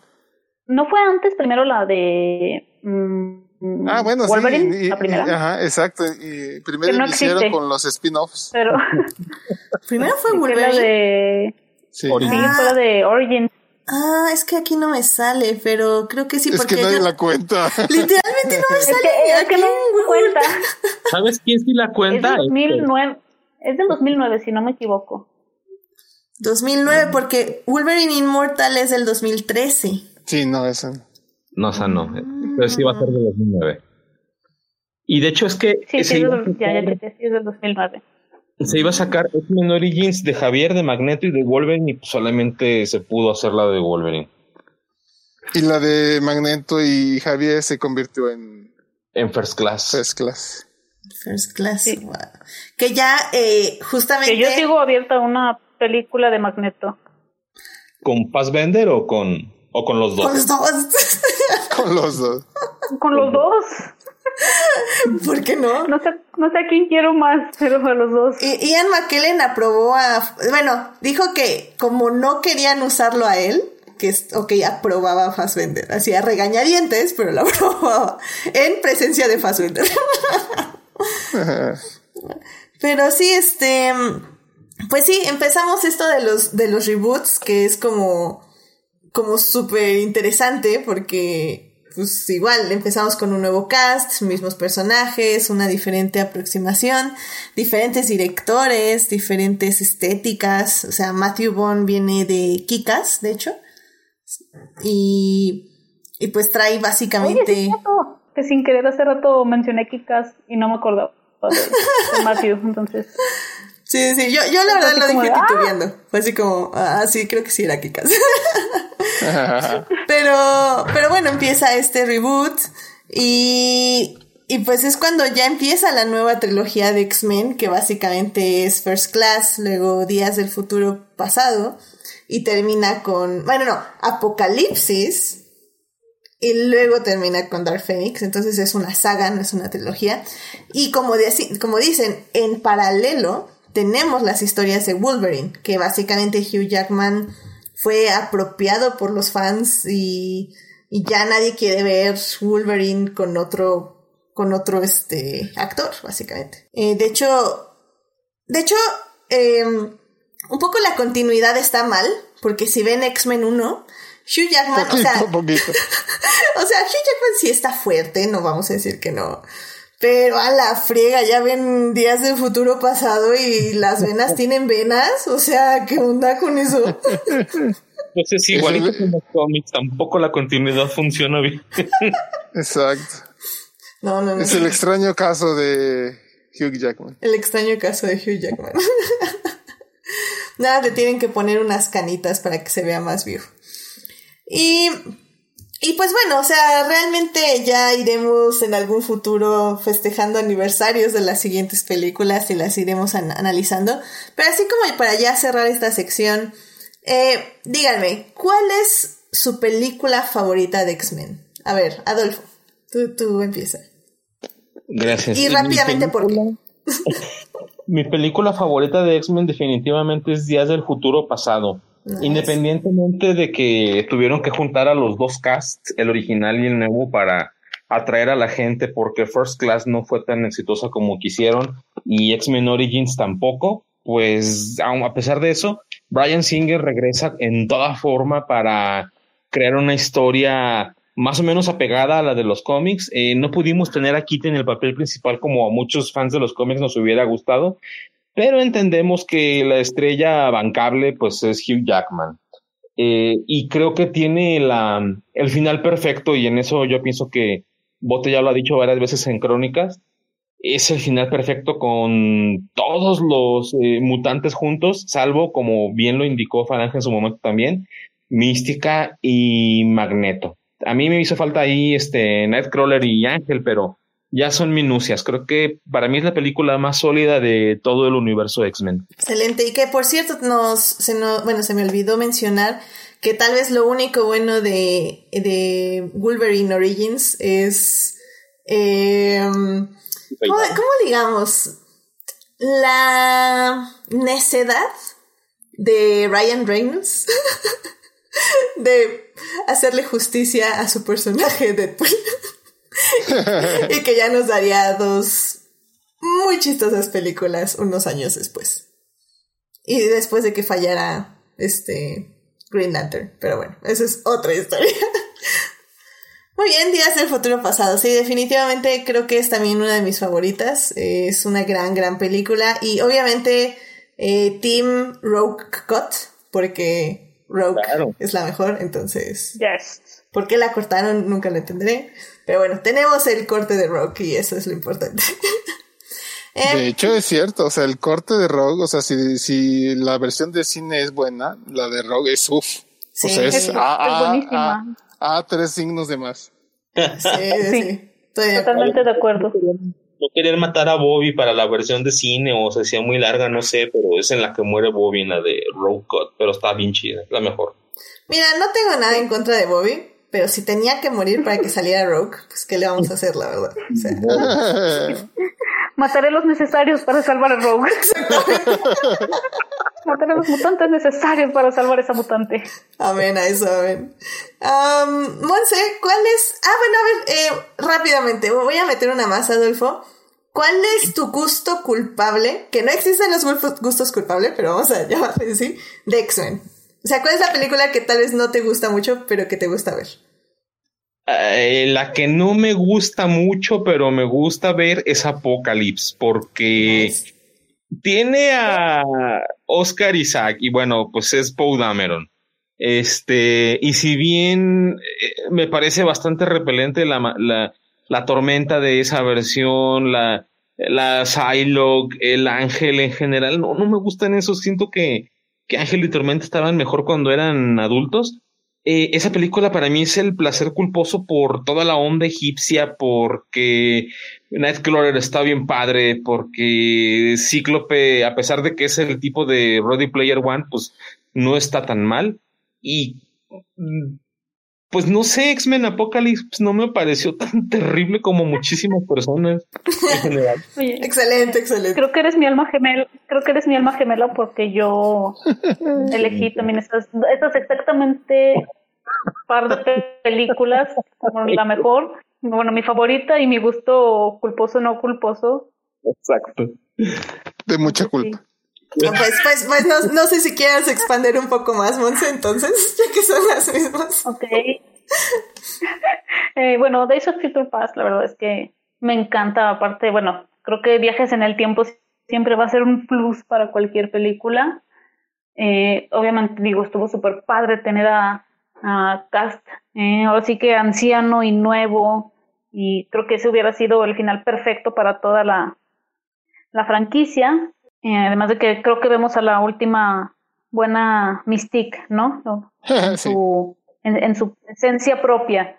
Y Apocalypse, perdón, pero a mí sí me parece una gozadera, aparte de que, o sea, Oscar Isaac me da risa y la verdad, no sé, aparte tiene mucha gente guapa. bueno, X-Men siempre ha tenido mucha gente guapa, o sea, en general, tengo que decirlo. Sí, Sí, pero entonces, no sé, o sea, como que Apocalipsis digo, eh, pues, o sea, sí es malita, pero pues tenemos también el taco de ojo. Ahora que me dice. Muy bien, pues tú. creo que ahí sí aplica la, creo que ahí sí aplica la de, me gusta por la trama, y la trama es así, o sea, todos los actores. todo el cast. sí, todo el cast. Eh, tengo, tengo que stand, pero de la otra peli que voy a decir. Pero bueno, primero, Uriel, dinos, ¿cuál es tu favorita y cuál es tu gusto culposo? Mira, la favorita ya se me salió también decirlo, sea, eh, Días del Futuro Pasado, versión de Rogue, es la cosa más perfecta del mundo.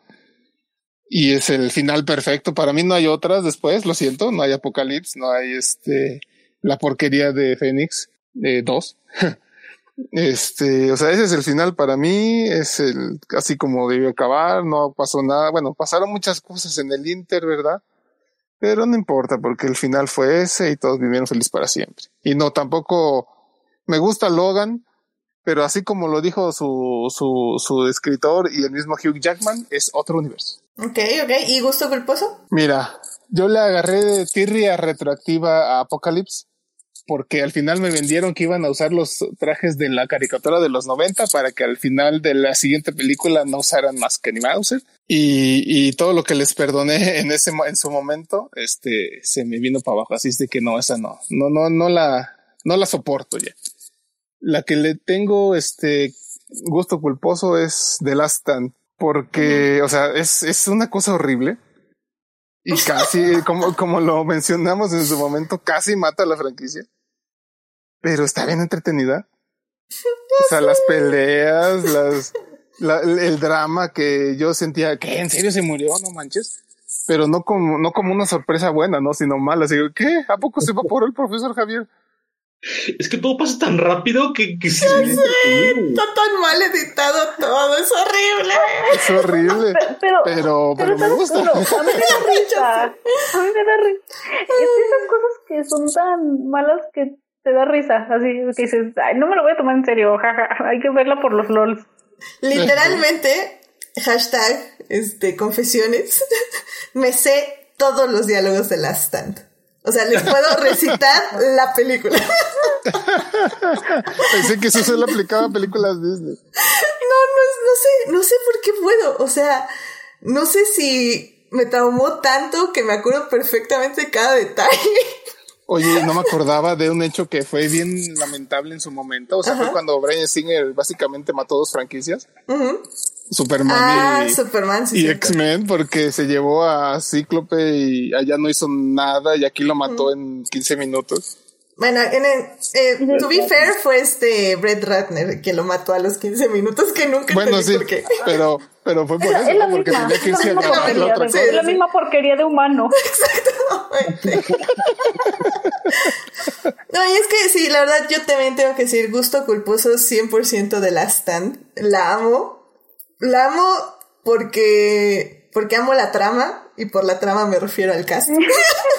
Ajá. O sea, Famke Janssen, o sea, Forever and Ever, el cabello, la ropa, todo. Amé. o sea, la amo. Y pues sí, todo el cast está, wow, no, no, no, increíble. Ah, igual es una pesadilla de edición y la amo por eso. es una pesadilla de todo, de actores, vestuario, trama, eh, diálogos. Dios, los diálogos duele escucharlos. Me encanta. I am the Juggernaut. Esa palabra. Salen tantos personajes nuevos y tan irrelevantes. No manches, lo- los amo, los amo. La de. ¿Dónde está Pues tu me encanta marca? porque- Ah, mi marca está aquí y nadie me va a tocar de nuevo. Que está muy padre. ah, está chido. O sea, eh, eh, por ejemplo, Adolfo seguramente habrá sufrido lo mismo que yo, que veías el, el cast y dije, ah, chinga, salió Omega Red. Ah, salió Mega Red, salió Marrow, salió la doctora Carita Rao, este, es así desconcertante, salió Spike, que era el de la caricatura de X-Men Evolution, Ah, Eh, sí.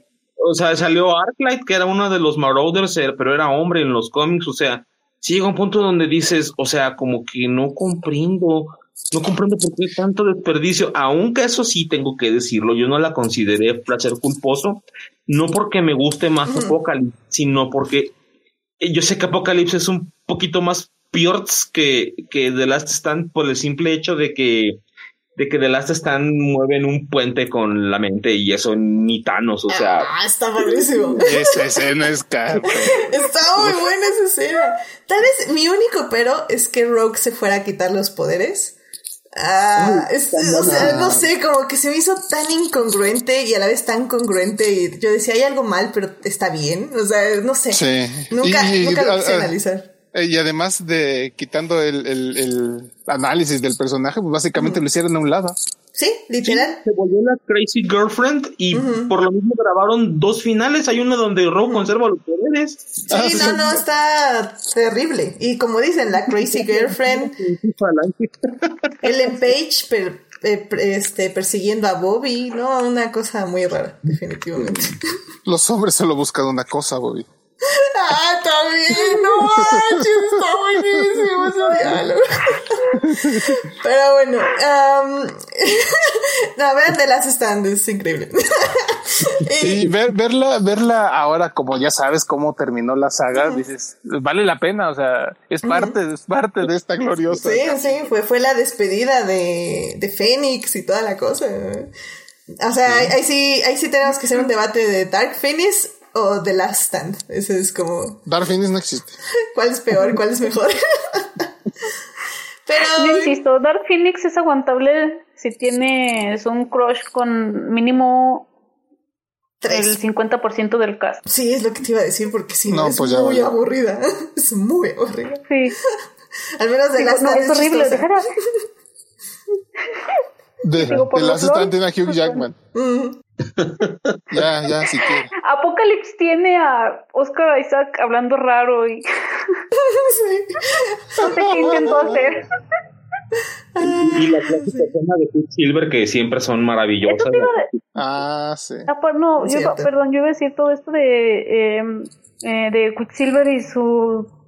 Eres mi papá, pero mejor no te digo y luego sí, luego no. Ah, sí, es cierto. Está Ah, sí. Ah, y, y bueno, para nada más decir rápidamente la peli, porque ya, ya sé que no queremos pasar al siguiente tema, pero ya tenemos que pasar. Entonces, nada más para cerrar. Eh, estamos chupando tranquilo. Sí, no, ya, ya me di cuenta. Entonces, mejor ya, vamos a ponerle este prisa a esto. Eh, igual nada, ya para cerrar la segunda sección. Eh, mi película favorita, disfruto mucho Days of Future Past, pero la verdad es que mi película favorita es X-Men 2. O sea, la he visto muchísimas veces. Eh, funciona. La escena inicial. La escena inicial la usaba para calibrar cuando cada vez que compraba, bueno, no es como que compramos cada fin de semana un estéreo nuevo, pero cada vez que comprábamos un sonido bueno, las dos veces que lo hemos comprado, usábamos esa escena para calibrar las bocinas. Y la verdad es que es increíble la primera escena, me encanta toda esta idea de, de que les los atacan en la escuela y La- tienen que ir a todo lo de la casa. Sí, está en la. Casa Blanca, ¿no? En la Casa Blanca, sí, efectivamente. Todo esto de Nightcrawler me encanta en la, increíble. la Casa Blanca. El ahí me personaje de enamoré. Nightcrawler Me, también. me enamoré de Nightcrawler en esa. Ujú. O sea, con es- en esa sola escena dije, wow, quiero más de este personaje. Y lo hacen muy interesante, o sea, que sea un personaje religioso es, es justo justamente eso. Que va como en contra, como de lo que es los X-Men o lo que es su analogía, porque eh, en sí, pues la religión eh, como institución siempre ha sido un lugar de contradicciones y que Nightcrawler esté siempre con esta onda de perdónalos, pero es que el odio te afecta a ti. Storm, por favor, déjalo ir. Entonces, o sea, tiene como un punto interesante y es lo que hablábamos de los matices que tal vez no tuvo la primera película, la segunda ya los tiene más marcados. Entonces, no sé, me gusta mucho. Eh, ya es un poco más con villanos en lugar de antagonistas y también antagonistas, porque pues obviamente Magneto siempre va a ser antagonista. Y por eso, la 2 la dos siempre me ha gustado y creo que siempre va a ser mi favorita. Tengo que decir. Maravillosa. Pero bueno, eh, rápidamente en el público nos están diciendo Sofía Sánchez que The Last Stand es su gusto culposo y su película favorita es Fair Class. Eh, Uh. Héctor Guerra nos dice que su favorita es Days of Future Past, que tiene acción, drama, sacrificio y prácticamente y es prácticamente incomprensible. es como ver un cómic de los X-Men en la pantalla. Eh, Y además, yo, yo quiero eh, nada más otro- un último punto. Adelante. Pero, perdón, pero el asesinato de Kennedy tiene más sentido en X-Men que lo que nos dijeron, no- no- lo que nos dijo el gobierno. ah, ya sé. Era uno de nosotros. Oh, sí, oh, sí. Y pues Héctor Guerra dice Magneto was right. Hashtag Magneto was right. Así ¿Hay que matar a los humanos o qué? Pues yo creo. yo creo que ese es el asunto ahí. En fin. Pues bueno. En, en el cómic, perdón, Sí, no, Edith, en el adelante. cómic de, de New X-Men, que es como se llamó el de Grant Morrison, uno de los estudiantes de la escuela de Javier eh, trae una camiseta que dice exactamente eso y está estencileada como si fuera de los 70s u 80s. Pienso que es por eso que el director, no estoy seguro. Ok, ok. Pues a ver, dejemos que nos diga ahí en la ventana del chat. Nos está ahí comentando. Atrás de la ventana. Atrás de la ventana. Muy bien, pues con esto Detrás de mi ventana. ya tenemos que irnos a la tercera parte. Yo sé que va a ser duro, pero hay que discutirlo. Así que vamos a hablar de el monstruo detrás de la producción de X-Men. Vamos para allá. He's the Kablam Man! It's the what? The Kablam Man! You're just making sounds now. Muy bien, pues estamos ya en la tercera parte de este especial de X-Men 20 años. Y en esta tercera parte quiero usarla para hablar de un artículo que salió estas semanas de Hollywood Reporter, eh, que se titula eh, El X-Men, el set de X-Men, eh, el, set de- el set de Brian Singer, X-Men, eh, la película que creó al monstruo. Eh, básicamente, para quienes no sepan, Brian Singer durante varios años ya, eh, no solo desde X-Men, desde los, desde X-Men 2 creo que fueron cuando salieron las primeras eh, acusaciones, eh, se le ha... De hecho, sí, Ajá. Desde de- 1, creo. Desde el 97, o sea, desde antes de la primera, hubo como demandas, pero no, no trascendió eh, más. Pero desde antes ya, ya había por ahí rumores. Ok, sí, entonces, bueno, desde antes, y creo que llegó a su apogeo eh, con Bohemian Rhapsody, según yo me acuerdo, que de hecho fue por la razón que tuvo que dejar el set oficialmente. Eh, básicamente se le ha acu- ha acusado de acoso sexual y pedofilia.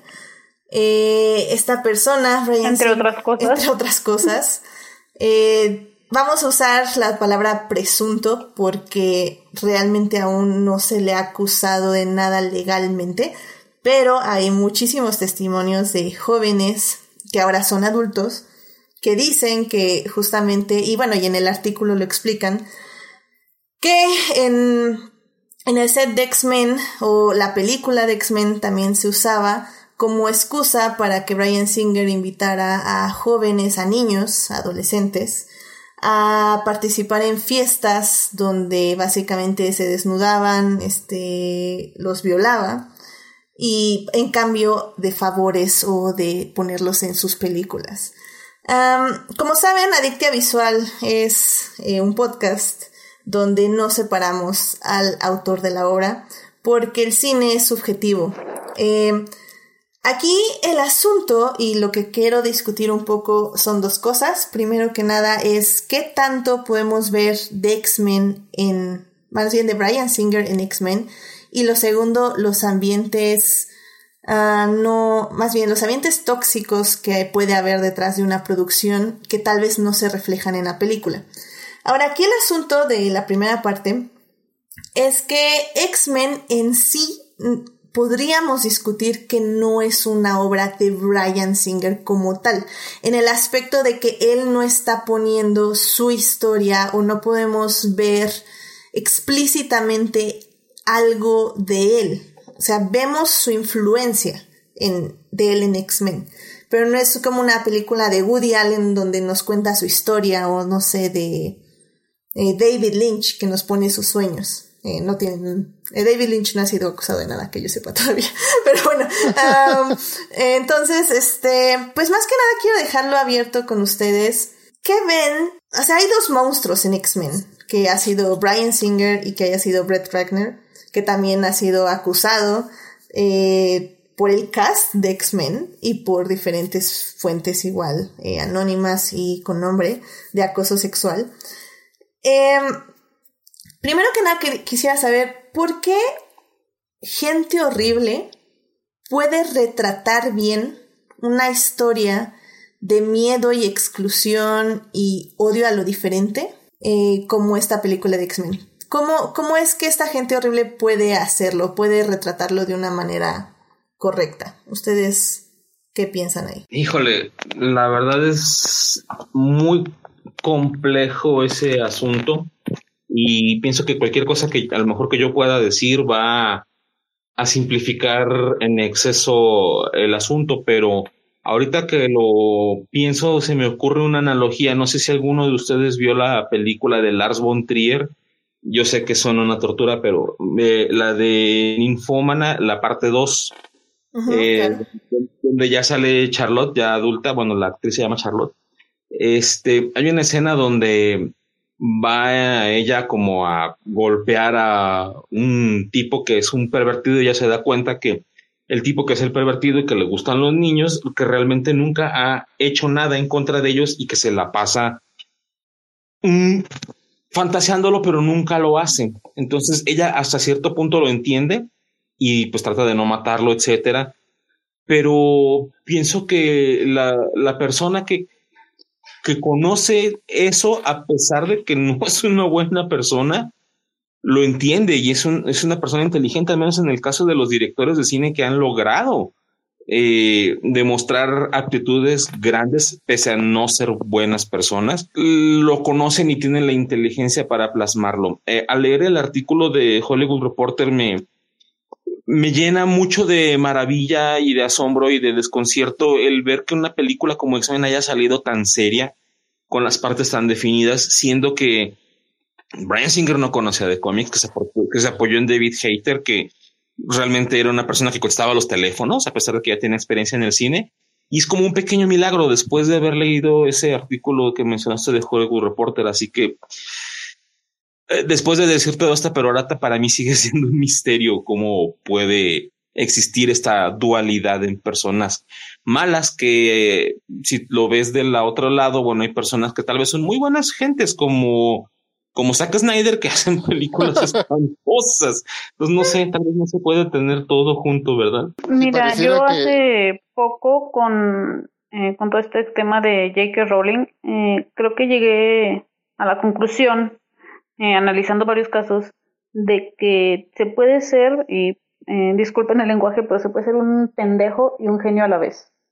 Eh, y por ejemplo, también para hacer una analogía, algo así, eh, podemos ver a los asesinos seriales, por así decirlo, si quieren un ejemplo más conocido a lo que fue Dexter, ¿no? O sea, lo veíamos como esta persona que era eh, muy, pues lo veíamos, era muy servicial, muy serio, eh, eh, como introvertido, ¿no?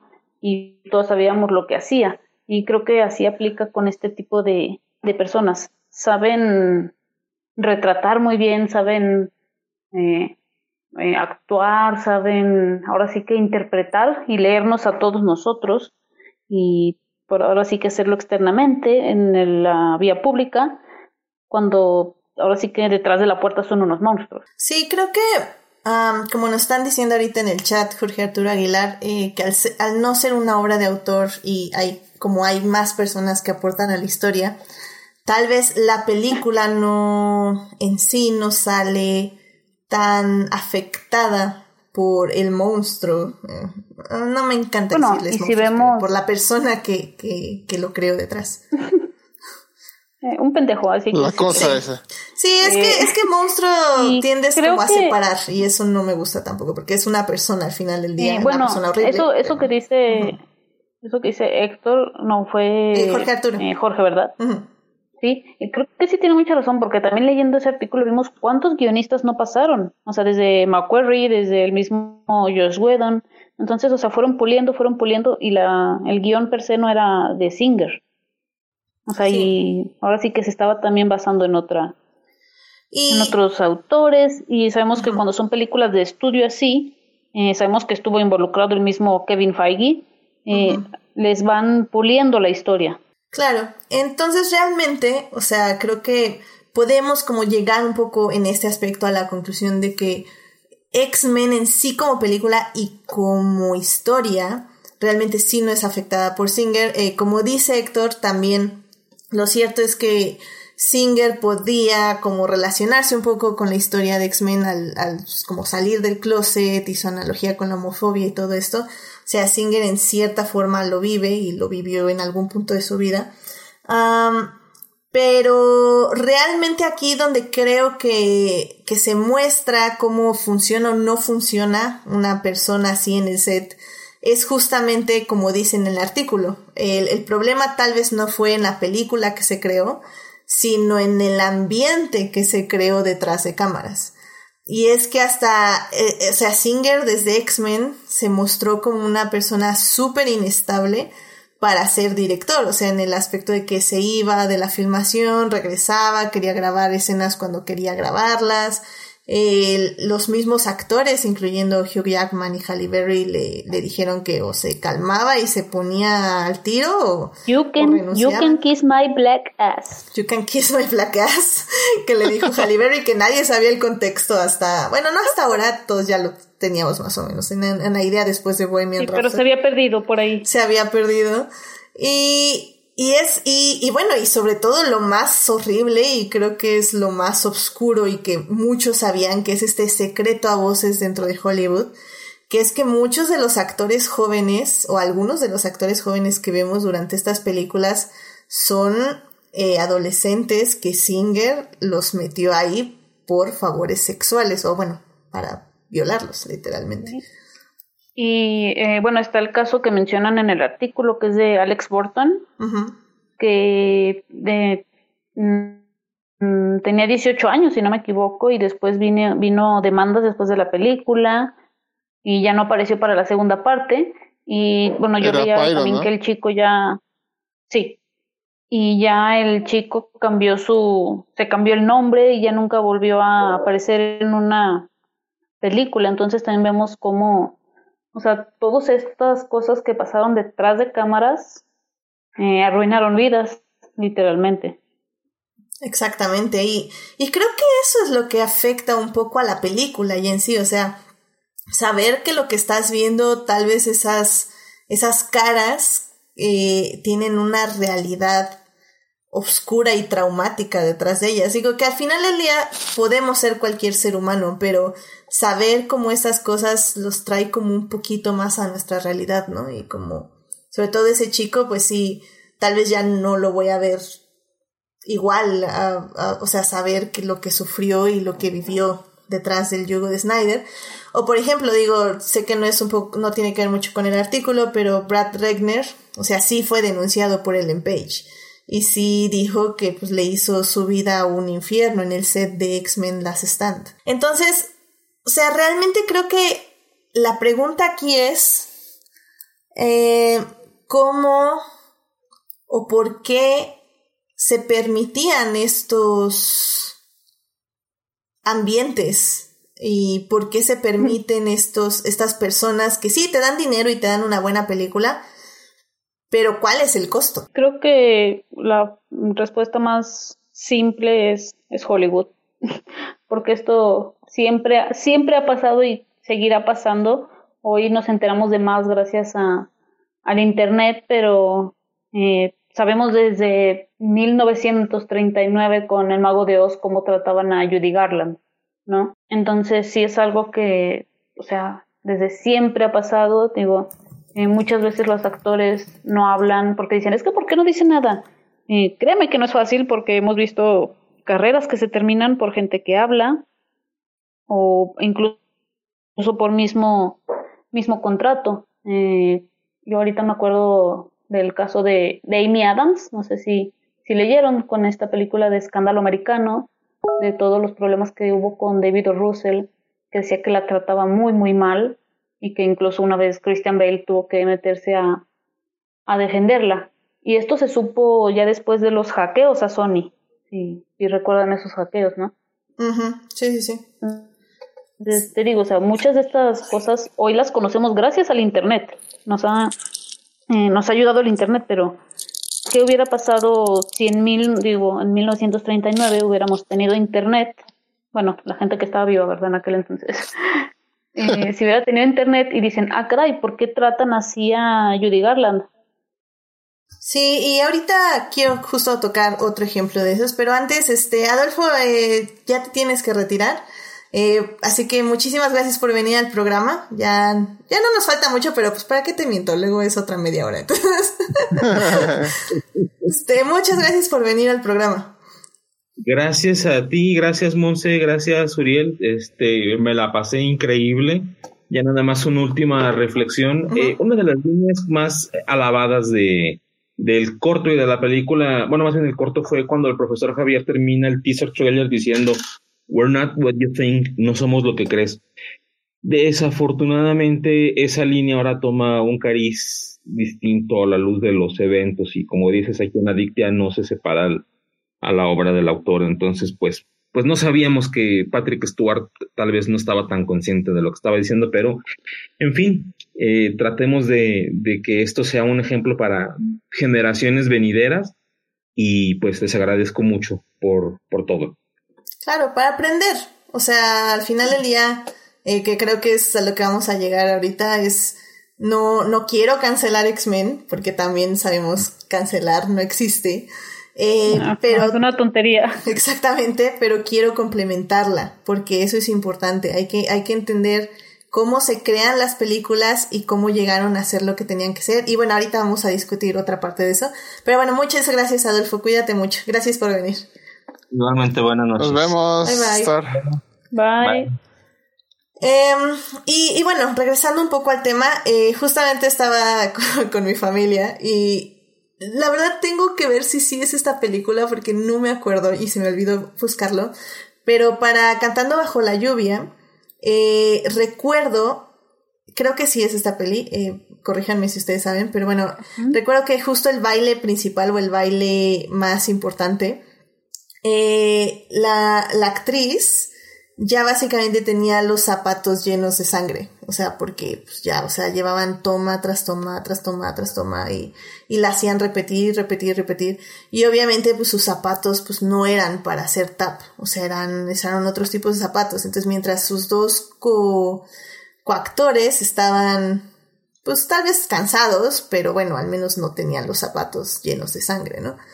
Y, y pues aquí viene justamente ese dilema de, o sea, de que muchos pueden decir, ay, pues que nada más les hubiera dicho que pararan y ya.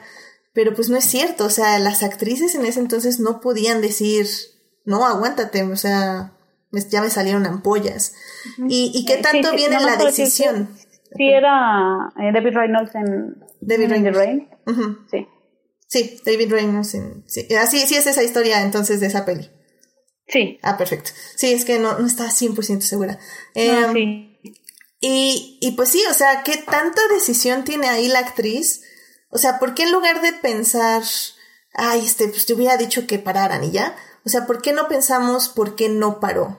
Y, y mi papá, hola papá, sí, te estoy quemando en mi, en mi podcast, este decía que, ay, pues Michael Jordan que jugó su juego con los tenis llenos de sangre igual, con los tenis viejos. Y, y al final del día es una decisión muy personal en ese eh, ahí Michael Jordan podía decidir cambiarse de, de zapatos o sea Sí, nadie y- bueno, y además. Sí, yo también pensé en el- así de muchos jugadores, no nada más Jordan. Perdón, papá, porque decirte que existen más deportistas aparte de él. No, no. Eh, pero es muy diferente porque en el deporte sabes que es ahí mismo. Es, ahora sí que es, no tienes otro momento. Cuando en una película sí a lo mejor eh, retrasas un poco la producción, pero sabes que es por tu bien y ahora sí que no pasa nada. O sea, vemos el ejemplo de Tom Cruise cuando se, se la partió, ¿no? Su tobillo y que se retrasó la producción y al final no pasó nada. Y creo que acá ahora sí que sí, digo, puedes perder a lo mejor un poco de tiempo, pero eh, tu actriz va a estar bien. Exactamente. Y, y sobre todo es eso. Tom Cruise, o sea, no, nadie le iba a decir, no, no, no, ¿sabes qué? Este, sóbate y seguimos grabando. O sea, nadie le iba a decir eso. Jamás en la vida. Si Tom Cruise dice, hoy no filmo, hoy no se filma. o sea, punto. Si David Reynolds en ese momento decía, oigan, qué fregados, paró la producción, la iban a despedir y iban a poner otra actriz. O sea, bye.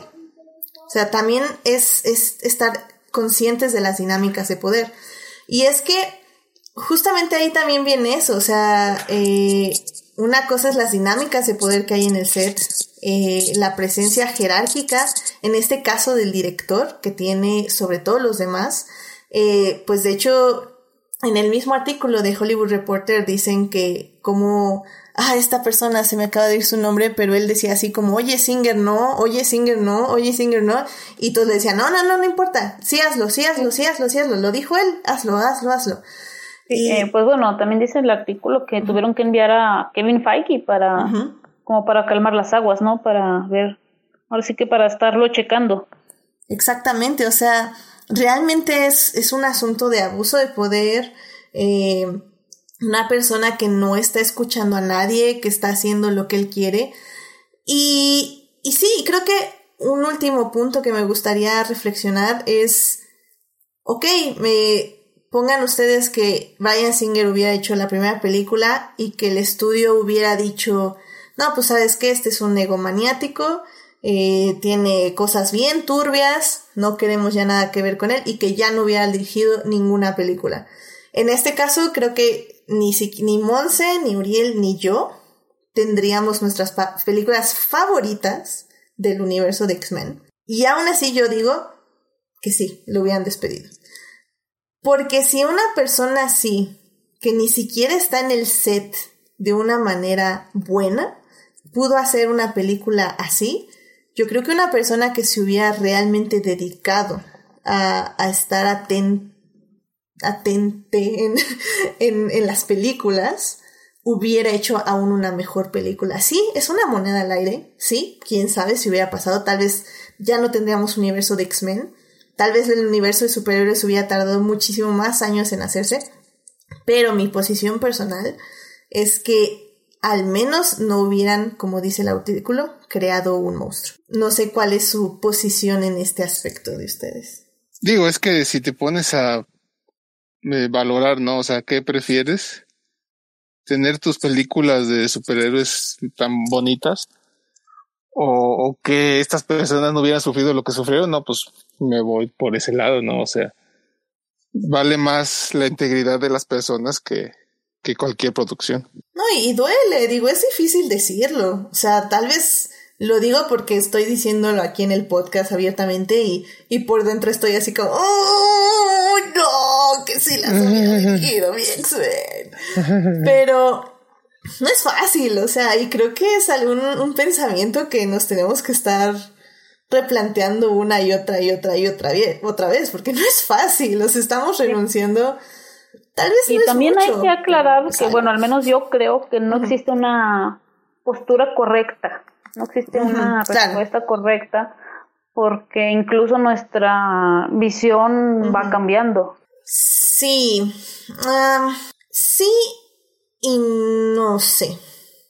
Sí, es que es difícil. O sea, como, como decimos, hay, hay muchos matices que analizar. Y, y sí, si bien sí creo que Singer tuvo la capacidad de juntar a un equipo de profesionales que crearon unas de las mejores películas de superhéroes, creo también que, que de ser ciertas las alegaciones, eh, sí debería estar en la cárcel. O sea, al final del día, ese es el problema. O sea, que, que seguimos defendiendo, o más no, no defendiendo, seguimos perdonando personas horribles con el tal de tener un éxtasis cinematográfico. Y, no hablemos de presuntos, hablemos de Polanski. O sea, hablemos, hablemos de alguien que sí ya por, la, por ley, en, si pisa Estados Unidos, lo meten a la cárcel. Y, y muchos no quieren que pase eso porque quieren seguir viendo películas de Polanski. Entonces, yo creo que sí ya llega un punto en que tienes que decir, oye, ok, quiero seguir viendo películas de Polanski y eso significa que hay una persona que está apoyando un, un este, una persona que está en fuga. Pero, pero creo que sí lo que hay que hacer es esa reflexión. O sea, no puedes nada más cancelar, no puedes separar al autor de la obra, porque para mí eso es cancelar también. Tienes que, que hacer la reflexión, tener la reflexión en tu corazón y poder, para poder seguir disfrutando estas películas. O, bueno, sí, en la medida disfrutando, claro, sí, ¿por qué no? Sí, o sea, estar consciente de lo que implica todo eso. En este caso, pues, Singer es, es disfrutar X-Men, disfrutar el mensaje, disfrutar las actuaciones, reírnos eh, de lo malas que son y de lo buenas que son. Y al mismo tiempo saber que, que el set fue una pesadilla y que para muchos jóvenes de adolescentes fue una pesadilla y sigue siendo una pesadilla hasta el día de hoy. Pero bueno, pues sí, pues yo creo que ahí dejamos la reflexión. Como decimos, no, no hay respuestas correctas. O sea, ahora sí que cada quien tiene su manera de evaluar el arte y de evaluar a la gente también. creo que mi único mensaje es ese, que vale la pena siempre analizarlo y, nunca separar al autor de la obra. Y, y se vale tener miedo y se vale no querer hacerlo, o sea, no querer no separarlo, más bien querer separarlo, pero creo que sería injusto para la obra y, sería injusto para nosotros como espectador. Pero bueno, en fin, iba a leer aquí en el chat, pero, pero creo que ya, creo que sí es, es todo lo que, se dijo, eh, nada más Héctor decía que así como dicen que Harry Potter lo escribió Daniel Radcliffe, sería, podría ser apropiado darle el crédito de X-Men a Stan, Jack y Chris. ok. pues sí, también podría ser apropiado. Pues, pues como no somos tres, ¿les parece irnos rápidamente a las recomendaciones de la semana? Yo sé que Monse se muere de ganas de recomendar las cosas. Mm. Para aliviarnos también de, de esta última parte, porque está, está fuerte. Entonces vamos, vamos a aliviarnos con las recomendaciones de la semana. Vamos para allá. I love movies. Gosh, I love movies. Muy bien, pues ya estamos en las recomendaciones de la semana, así que Monse, esta semana, ¿qué te gustaría recomendarnos? Eh, bueno, para empezar, eh, me gustaría recomendarles un podcast que, bueno, fue una serie que acaba de terminar la, la semana pasada. Se llama The Land of Giants. Eh, está hecha por gente de Record Media y es sobre, eh, bueno, si les gusta todo esto de la guerra del streaming y todo esto, eh, esta temporada eh, platicaron de Netflix y desde cómo se formó, desde ahora sí que la destrucción de Blockbuster, de la, un accidente que hubo por ahí, ¿verdad? Por así decirlo, en el que casi termina con, con Netflix, a cómo ha llegado a ser el, el gigante que es hoy. Eh, son siete capítulos, seis, no me acuerdo. Y, digo, te hablan y te, eh, te explican muchas cosas, porque por ejemplo yo de repente no entiendo, eh, no sé por qué tanto amor de Wall Street a, a Netflix y aquí te lo explican mejor, te explican eh, cómo es su modelo de negocios, todo lo, el dinero que gastan y todo esto. La verdad sí se los recomiendo mucho, sí, digo, si les, si les late todo esto de, eh, de la guerra del streaming. Eh, la temporada pasada fue de Amazon, igual te explican muchísimo.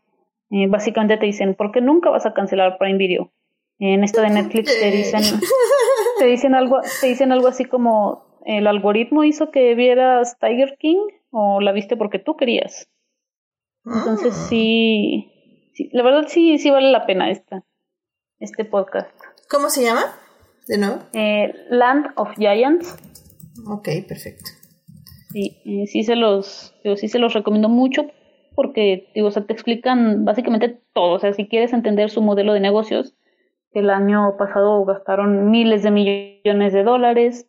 Eh, te dicen por qué y le lleva la delantera a todas las otras eh, plataformas. Spoiler, es el mercado internacional. Y pues, sí, eso sería en podcast. Y de series, eh, no sé si creo que más adelante tienes pensado hacer un capítulo de esto, Edith, pero ya terminé de Umbrella Academy y la verdad es que, de hecho, es, decíamos en la, me acuerdo cuando hicimos de la, capítulo de la primera temporada, es muy parecido a, eh, a X-Men y es la mejor adaptación que ha habido de la saga del Fénix. y, la, y la segunda temporada está algo días del futuro pasado. No sé si recuerdan cómo termina la, la primera temporada. Entonces sí, sí está padre. Me quedo yo en lo personal con la primera temporada, pero he visto gente que dice segunda, entonces Yo- pueden darle una checadita a ver cuál les gusta más. Sí escribí que me, me estaba llamando la atención más este la segunda temporada, que me estaba gustando más. Pero no sé, es que nada, más te conozco a ti y a Sofía y yo que hemos visto el, la serie, no conozco a nadie más. Pues ya que- son tres personas. Ah, no sé, lo voy a pensar. Te- tenemos hacer que muchos aniversarios que vean. celebrar. ya veremos, pero, pero sí, yo también estoy de acuerdo con la recomendación. Creo que es muchísimo mejor que la primera temporada, personalmente creo eso. Y, y está más entretenida. Y tengo curiosidad de ver la tercera, la verdad, sí. No lo voy a negar. Muy bien. Además, además la música está padrísima. Está bien. O sea, sí, está bien. Está bien. Podría haber sido más icónica, pero está bien. Oh, pues. Está divertida. Me, me gustó. Está divertida. Está en mis recomendaciones también de esta semana. Tengo que admitirlo. Este, pues, Uriel, ¿a ti qué te gustaría recomendarnos? Ah, miren, yo literalmente llevo vistos episodio y medio y con esos me enganchó, con eso tuve una serie de Netflix de Transformers, este, ¿cómo se llama en español? Creo que Asedio. Es, es este, uy, ya se me olvidó cómo se llama en inglés también. es creo que es Sig, Siege, ¿cómo se? Siege. No, no sé cuál sea la traducción correcta. Es una serie pues animada de Transformers. Es este en CGI pero los diseños son tan bonitos, este, son pues básicamente los diseños de, de, los ochentas, pero un poquito mm, modernizados. Ha- Haz de cuenta el Optimus Prime que se vio en Bumblebee y así ese tipo de diseños. La trama está muy interesante, o sea, es básicamente se trata de la guerra en el planeta de los Transformers en Cybertron, ver cómo inició, cómo este, quién, de quién está de qué lado, este, este, y pues te ponen cómo, cómo está la, la situación, ¿no? Y pues básicamente toda la, temporada pues habla de del conflicto, cómo, cómo escala y cómo, cómo se desarrolla, ¿no? Este, les digo, llevo yo episodio y medio y ya estoy bien enganchado, entonces en cuanto pueda la voy a, me la voy a chutar, obviamente en doblaje porque está muy bonito Ok. y, eh, Y pues nada más, esa es mi recomendación. Ok, se llama Siege entonces. ¿Y esa dónde la estás viendo? En Netflix. Netflix, excelente. Igual otra recomendación de Netflix. Muy bien. Pues eh, yo ya nada más para cerrar el programa voy a recomendar eh, Pan y Circo de nuevo. Váyanse a Amazon Prime y vean Pan y Circo. No ¿Pan y circo? O sea, o sea, fútbol. No. La serie de Diego Luna, que está en Ah, Amazon Prime, que discute temas importantes y relevantes para nuestro México actual y en la que tuve el gusto de trabajar esta cuarentena. Primero no tan gusto y luego ya mucho gusto desde casa, pero... Spoilers. Y pues sí, va- vayan a ver, están los primeros tres episodios, los siguientes tres salen en unos días, así que van a, van a estar saliendo como por bloques para que los Ah, discutan ahí con su familia y o conocidos. También, por cierto, llegó el anuncio esta semana de que ya se estrena Retrato de una mujer en llamas en cines. Eh, Ya me dijeron, ya me Ay, es que ustedes son, amenazaron. ustedes son tercer, ustedes son tercer mundo, ¿verdad? Sí, somos tercer mundo, acá Monse, lo siento mucho. Sí, porque sí. acá en Aguascalientes, mm, eh, desde hace dos meses. Exacto, sí, sí, sí. O sea, la verdad es que. Aguascalientes, no Querétaro. Sorry, ya lo sé, ya lo sé. Así, no, aquí. Yo sé que para los chilangos son la provincia, todos son iguales. güey. Sí, ya sé. Sí, ya sé. Pues, pues, no te preocupes, para nosotros Ciudad de México y Estado de México es lo mismo. I mean, no, sí, ok. Touché, touché. Y es que sí, pues Aguascalientes ya está, este es como Nueva Zelanda, eh, ya puede abrir este Claro. Lo, lo mal, lo malo es que no hay estrenos. No, no hay, una, un retrato de una mujer en llamas. Ah, Literal con esa película, con esa película se abrieron los cines otra vez aquí en Aguascalientes. Amén, sí. Eso. Y pues bueno, ahí dice el internet que ya también se abren aquí en el estado y en la Ciudad de México, igual con esa película. A mí ya me amenazaron que yo ya no entro hasta casa si salgo al cine, así que pues tendré que, tendré que pensarlo muy muy seriamente. Tendrás que dormir en el, en el, en, en el cobertizo. Sí hay una, creo que es esa. Sí, digo, es que ahorita la verdad no estamos y sí tengo muchas ganas, pero ay, no, no, no sé. La verdad yo creo que voy a ir por no, sinceramente. Voy a tener que verla de nuevo aquí en mi casa para... este, Que la razón le gane al corazón. Es más, voy a, voy a tener que comprar la versión en Criterion que está en Amazon. Verla de nuevo aquí en mi casa. Ah. y ya vemos qué pasa. Pero bueno, lo cual me da un gran. Una gran excusa de que si ya se estrena en cines, aunque nadie vaya a verla, ya puedo hablar de ella en el podcast. Así que eso, eso será muy Spoiler padre. free. Exactamente, porque ya todos la vieron, porque ya salió en cines. Así que pronto esperen un podcast de retrato de una mujer en llamas. Todavía no, no creo que sea la próxima semana, pero un día de estos ya va a ser, ya va a ser. Van a ver, van a ver. Antes o después de que estrenen Mulan. Probablemente va a ser antes de que estrenen Mulan. Y obviamente Mulan aquí también se va a discutir porque todos tenemos Disney Plus y todos vamos a pagar 650 pesos para verla. Evidentemente. Obviamente. Obviamente. Entonces. Yo entonces- estaré echando hate para beneplácito de, de Scata. Y no, o sea, no la vas a ver y vas a echarle hate. O sea, ¿quién te entiende? Sí, se, se merece todo el odio. Pero ¿por qué? Dios. Pues, Si no, no quisiera visto, saber yo no, por no, qué. no sea- no seas así. Exacto. Tú eres mejor. Exacto. Yo pensé, yo pensé que Disney era mejor y me han traicionado. Mira, a mí también me traicionaron, pero no, vamos a ver Mulan. Ay, pero en fin, bueno, en el público nos están diciendo, Héctor Guerra nos dice que Umbrella Academy está basada en cómics de Gerald Way de My Chemical Romance y que es bien fan, él es bien fan de Grant Morrison, que como ya se mencionó, escribió X-Men, así que todo se cierra, todo esto es un círculo y se cierra en Umbrella Academy, por alguna extraña razón. Y Jorge Arturo Aguilar nos dice, vi la película de Missing Link, no me encantó, pero soy fan del estudio Laika, la recomiendo bajo reserva. De hecho, muchas gracias Jorge Arturo porque no me acordaba que estaba en mi lista de ver, igual ya la tengo aquí eh, almacenada en el screener que me mandaron evidentemente el director. No, claro. Este, entonces sí, yo creo que sí la voy a ver. Muchas gracias por recordarme. Y pues, pues, pues, pues, también nos recomienda Lupin 3 The First, que es una muy buena animación. Monse ya está recomendando más cosas en el chat, no lo puedo creer, ok. yes, God, yes. Monse sí es Eh, nada más, multitask. si pueden, dan Yes, Yes, eh, no es la gran película. Eh, bueno, a mí yo agradezco que haya cada vez más directoras y que hagan ese tipo de películas. Eh, se trata de esta, adolescente que va a una escuela religiosa muy conservadora y empieza todo este despertarse, eh, pero no lo hacen de manera eh, burlándose tipo American Pie o algo así. Es más, por decirlo, realista. Y la verdad es que está muy, eh, está bonita, ingenua. Así, bueno, a la chica y la verdad sí, sí la recomiendo. Esta la viste en medios alternativos, ¿verdad? Sí.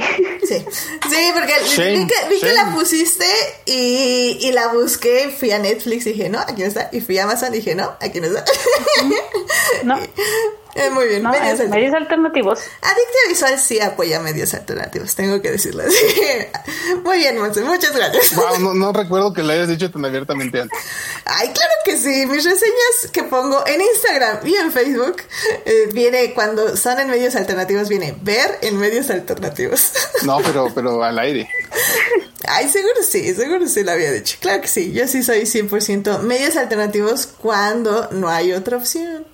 Por ejemplo, Mulan. Ay, sí, no es Chris mi culpa, es desde- culpa desde de Disney. de- Chris te puede mirar desde su trono de, de- de superioridad moral. Sí, no, no, o sea, o sea, es mi culpa que Disney no haya traído Disney Plus a Latinoamérica. No, ¿verdad? O sea, ¿qué quiere que haga? ¿Que me espere? O que, sea, te cobre, o sea, que te cobre como 700 pesos por una película. yo le quiero pagar los 700 pesos. ¿Quiere venir a cobrármelos? No quiere. ¿Es mi culpa? No es mi culpa. Pero en fin. Ah, muy bien, muy bien, muy bien. Pues yo creo que con esto ya nos despedimos. Eh, por cierto, Tenet no es real. Tenet son los papás. Estoy de acuerdo. Esa película, si la vemos y si existe, será hasta el 2022. Ya ve- veremos qué pasa ahí. Pero en fin. ¿Qué, qué no era esa este, New Mutants? También veremos Tenet cuando se estrene New Mutants. Ah. Uh, qué. De hecho, New Mutants va a ser el tráiler que pasan antes de Tenet. Ay, New Mutants. Qué cosas, qué cosas. Pero en fin. Muy bien, con esto llegamos al final de nuestro programa. Muchísimas gracias, Monse, por venir a el programa y compartirnos este tu opinión y tu entusiasmo de X-Men, uno de los 500 maratones que te estás echando esta cuarentena. Eh, gracias por venir. ¿Dónde te puede encontrar nuestro público? Eh, no, bueno, como siempre, muchísimas gracias por la invitación. Hoy me divertí bastante porque, bueno, le tengo mucho cariño especial a esta película, con todo y lo que ya platicamos, ¿no? Que preferimos que no existiera. Y a mí me pueden encontrar en Twitter como arroba montsebernalg, donde eh, a partir de un mes voy a estar de intensa porque en un mes exactamente inicia la NFL. Yeah. ¿Y cómo van con las medidas pre-COVID? Eh, vamos. Pues ahí la llevan, van. Bueno, pues ya veremos qué tal les va a los pobres jugadores. Pero bueno, qué emoción, Monse, qué emoción. La verdad, antes me entristecía porque que empezara la NFL significaba que terminaba la Fórmula 1. Pero como empezamos tarde, ahí vamos, vamos a tener ambas. Así que, ¡yay! ¡Viva la cuarentena! Sí. O algo. Ay, bueno, muchas gracias, Monse. Pues, Muriel, muchísimas gracias por venir al programa. ¿Dónde te pueden encontrar nuestros escuchas? No, hombre, ya sabes que es un gustazo estar en este bello podcast. Este, a mí me pueden encontrar en el podcast de Crónicas del Multiverso, durmiéndome los martes en, en el especial Disney, durmiéndome los jueves en el especial de X-Men. Y los domingos, ahí sí estoy a full con los Caballeros del Zodíaco. Excelente, muy bien. Honesta. sí. Nuestra página de internet, de, nuestra página, ay, ¿cómo se dice en estos días? Nuestro, nuestra web de, de Crónicas del Multiverso que nos actualiza. Y, y en lo personal, pues tengo Twitter que no uso, Instagram que no uso, pero me pueden encontrar en Facebook. Excelente.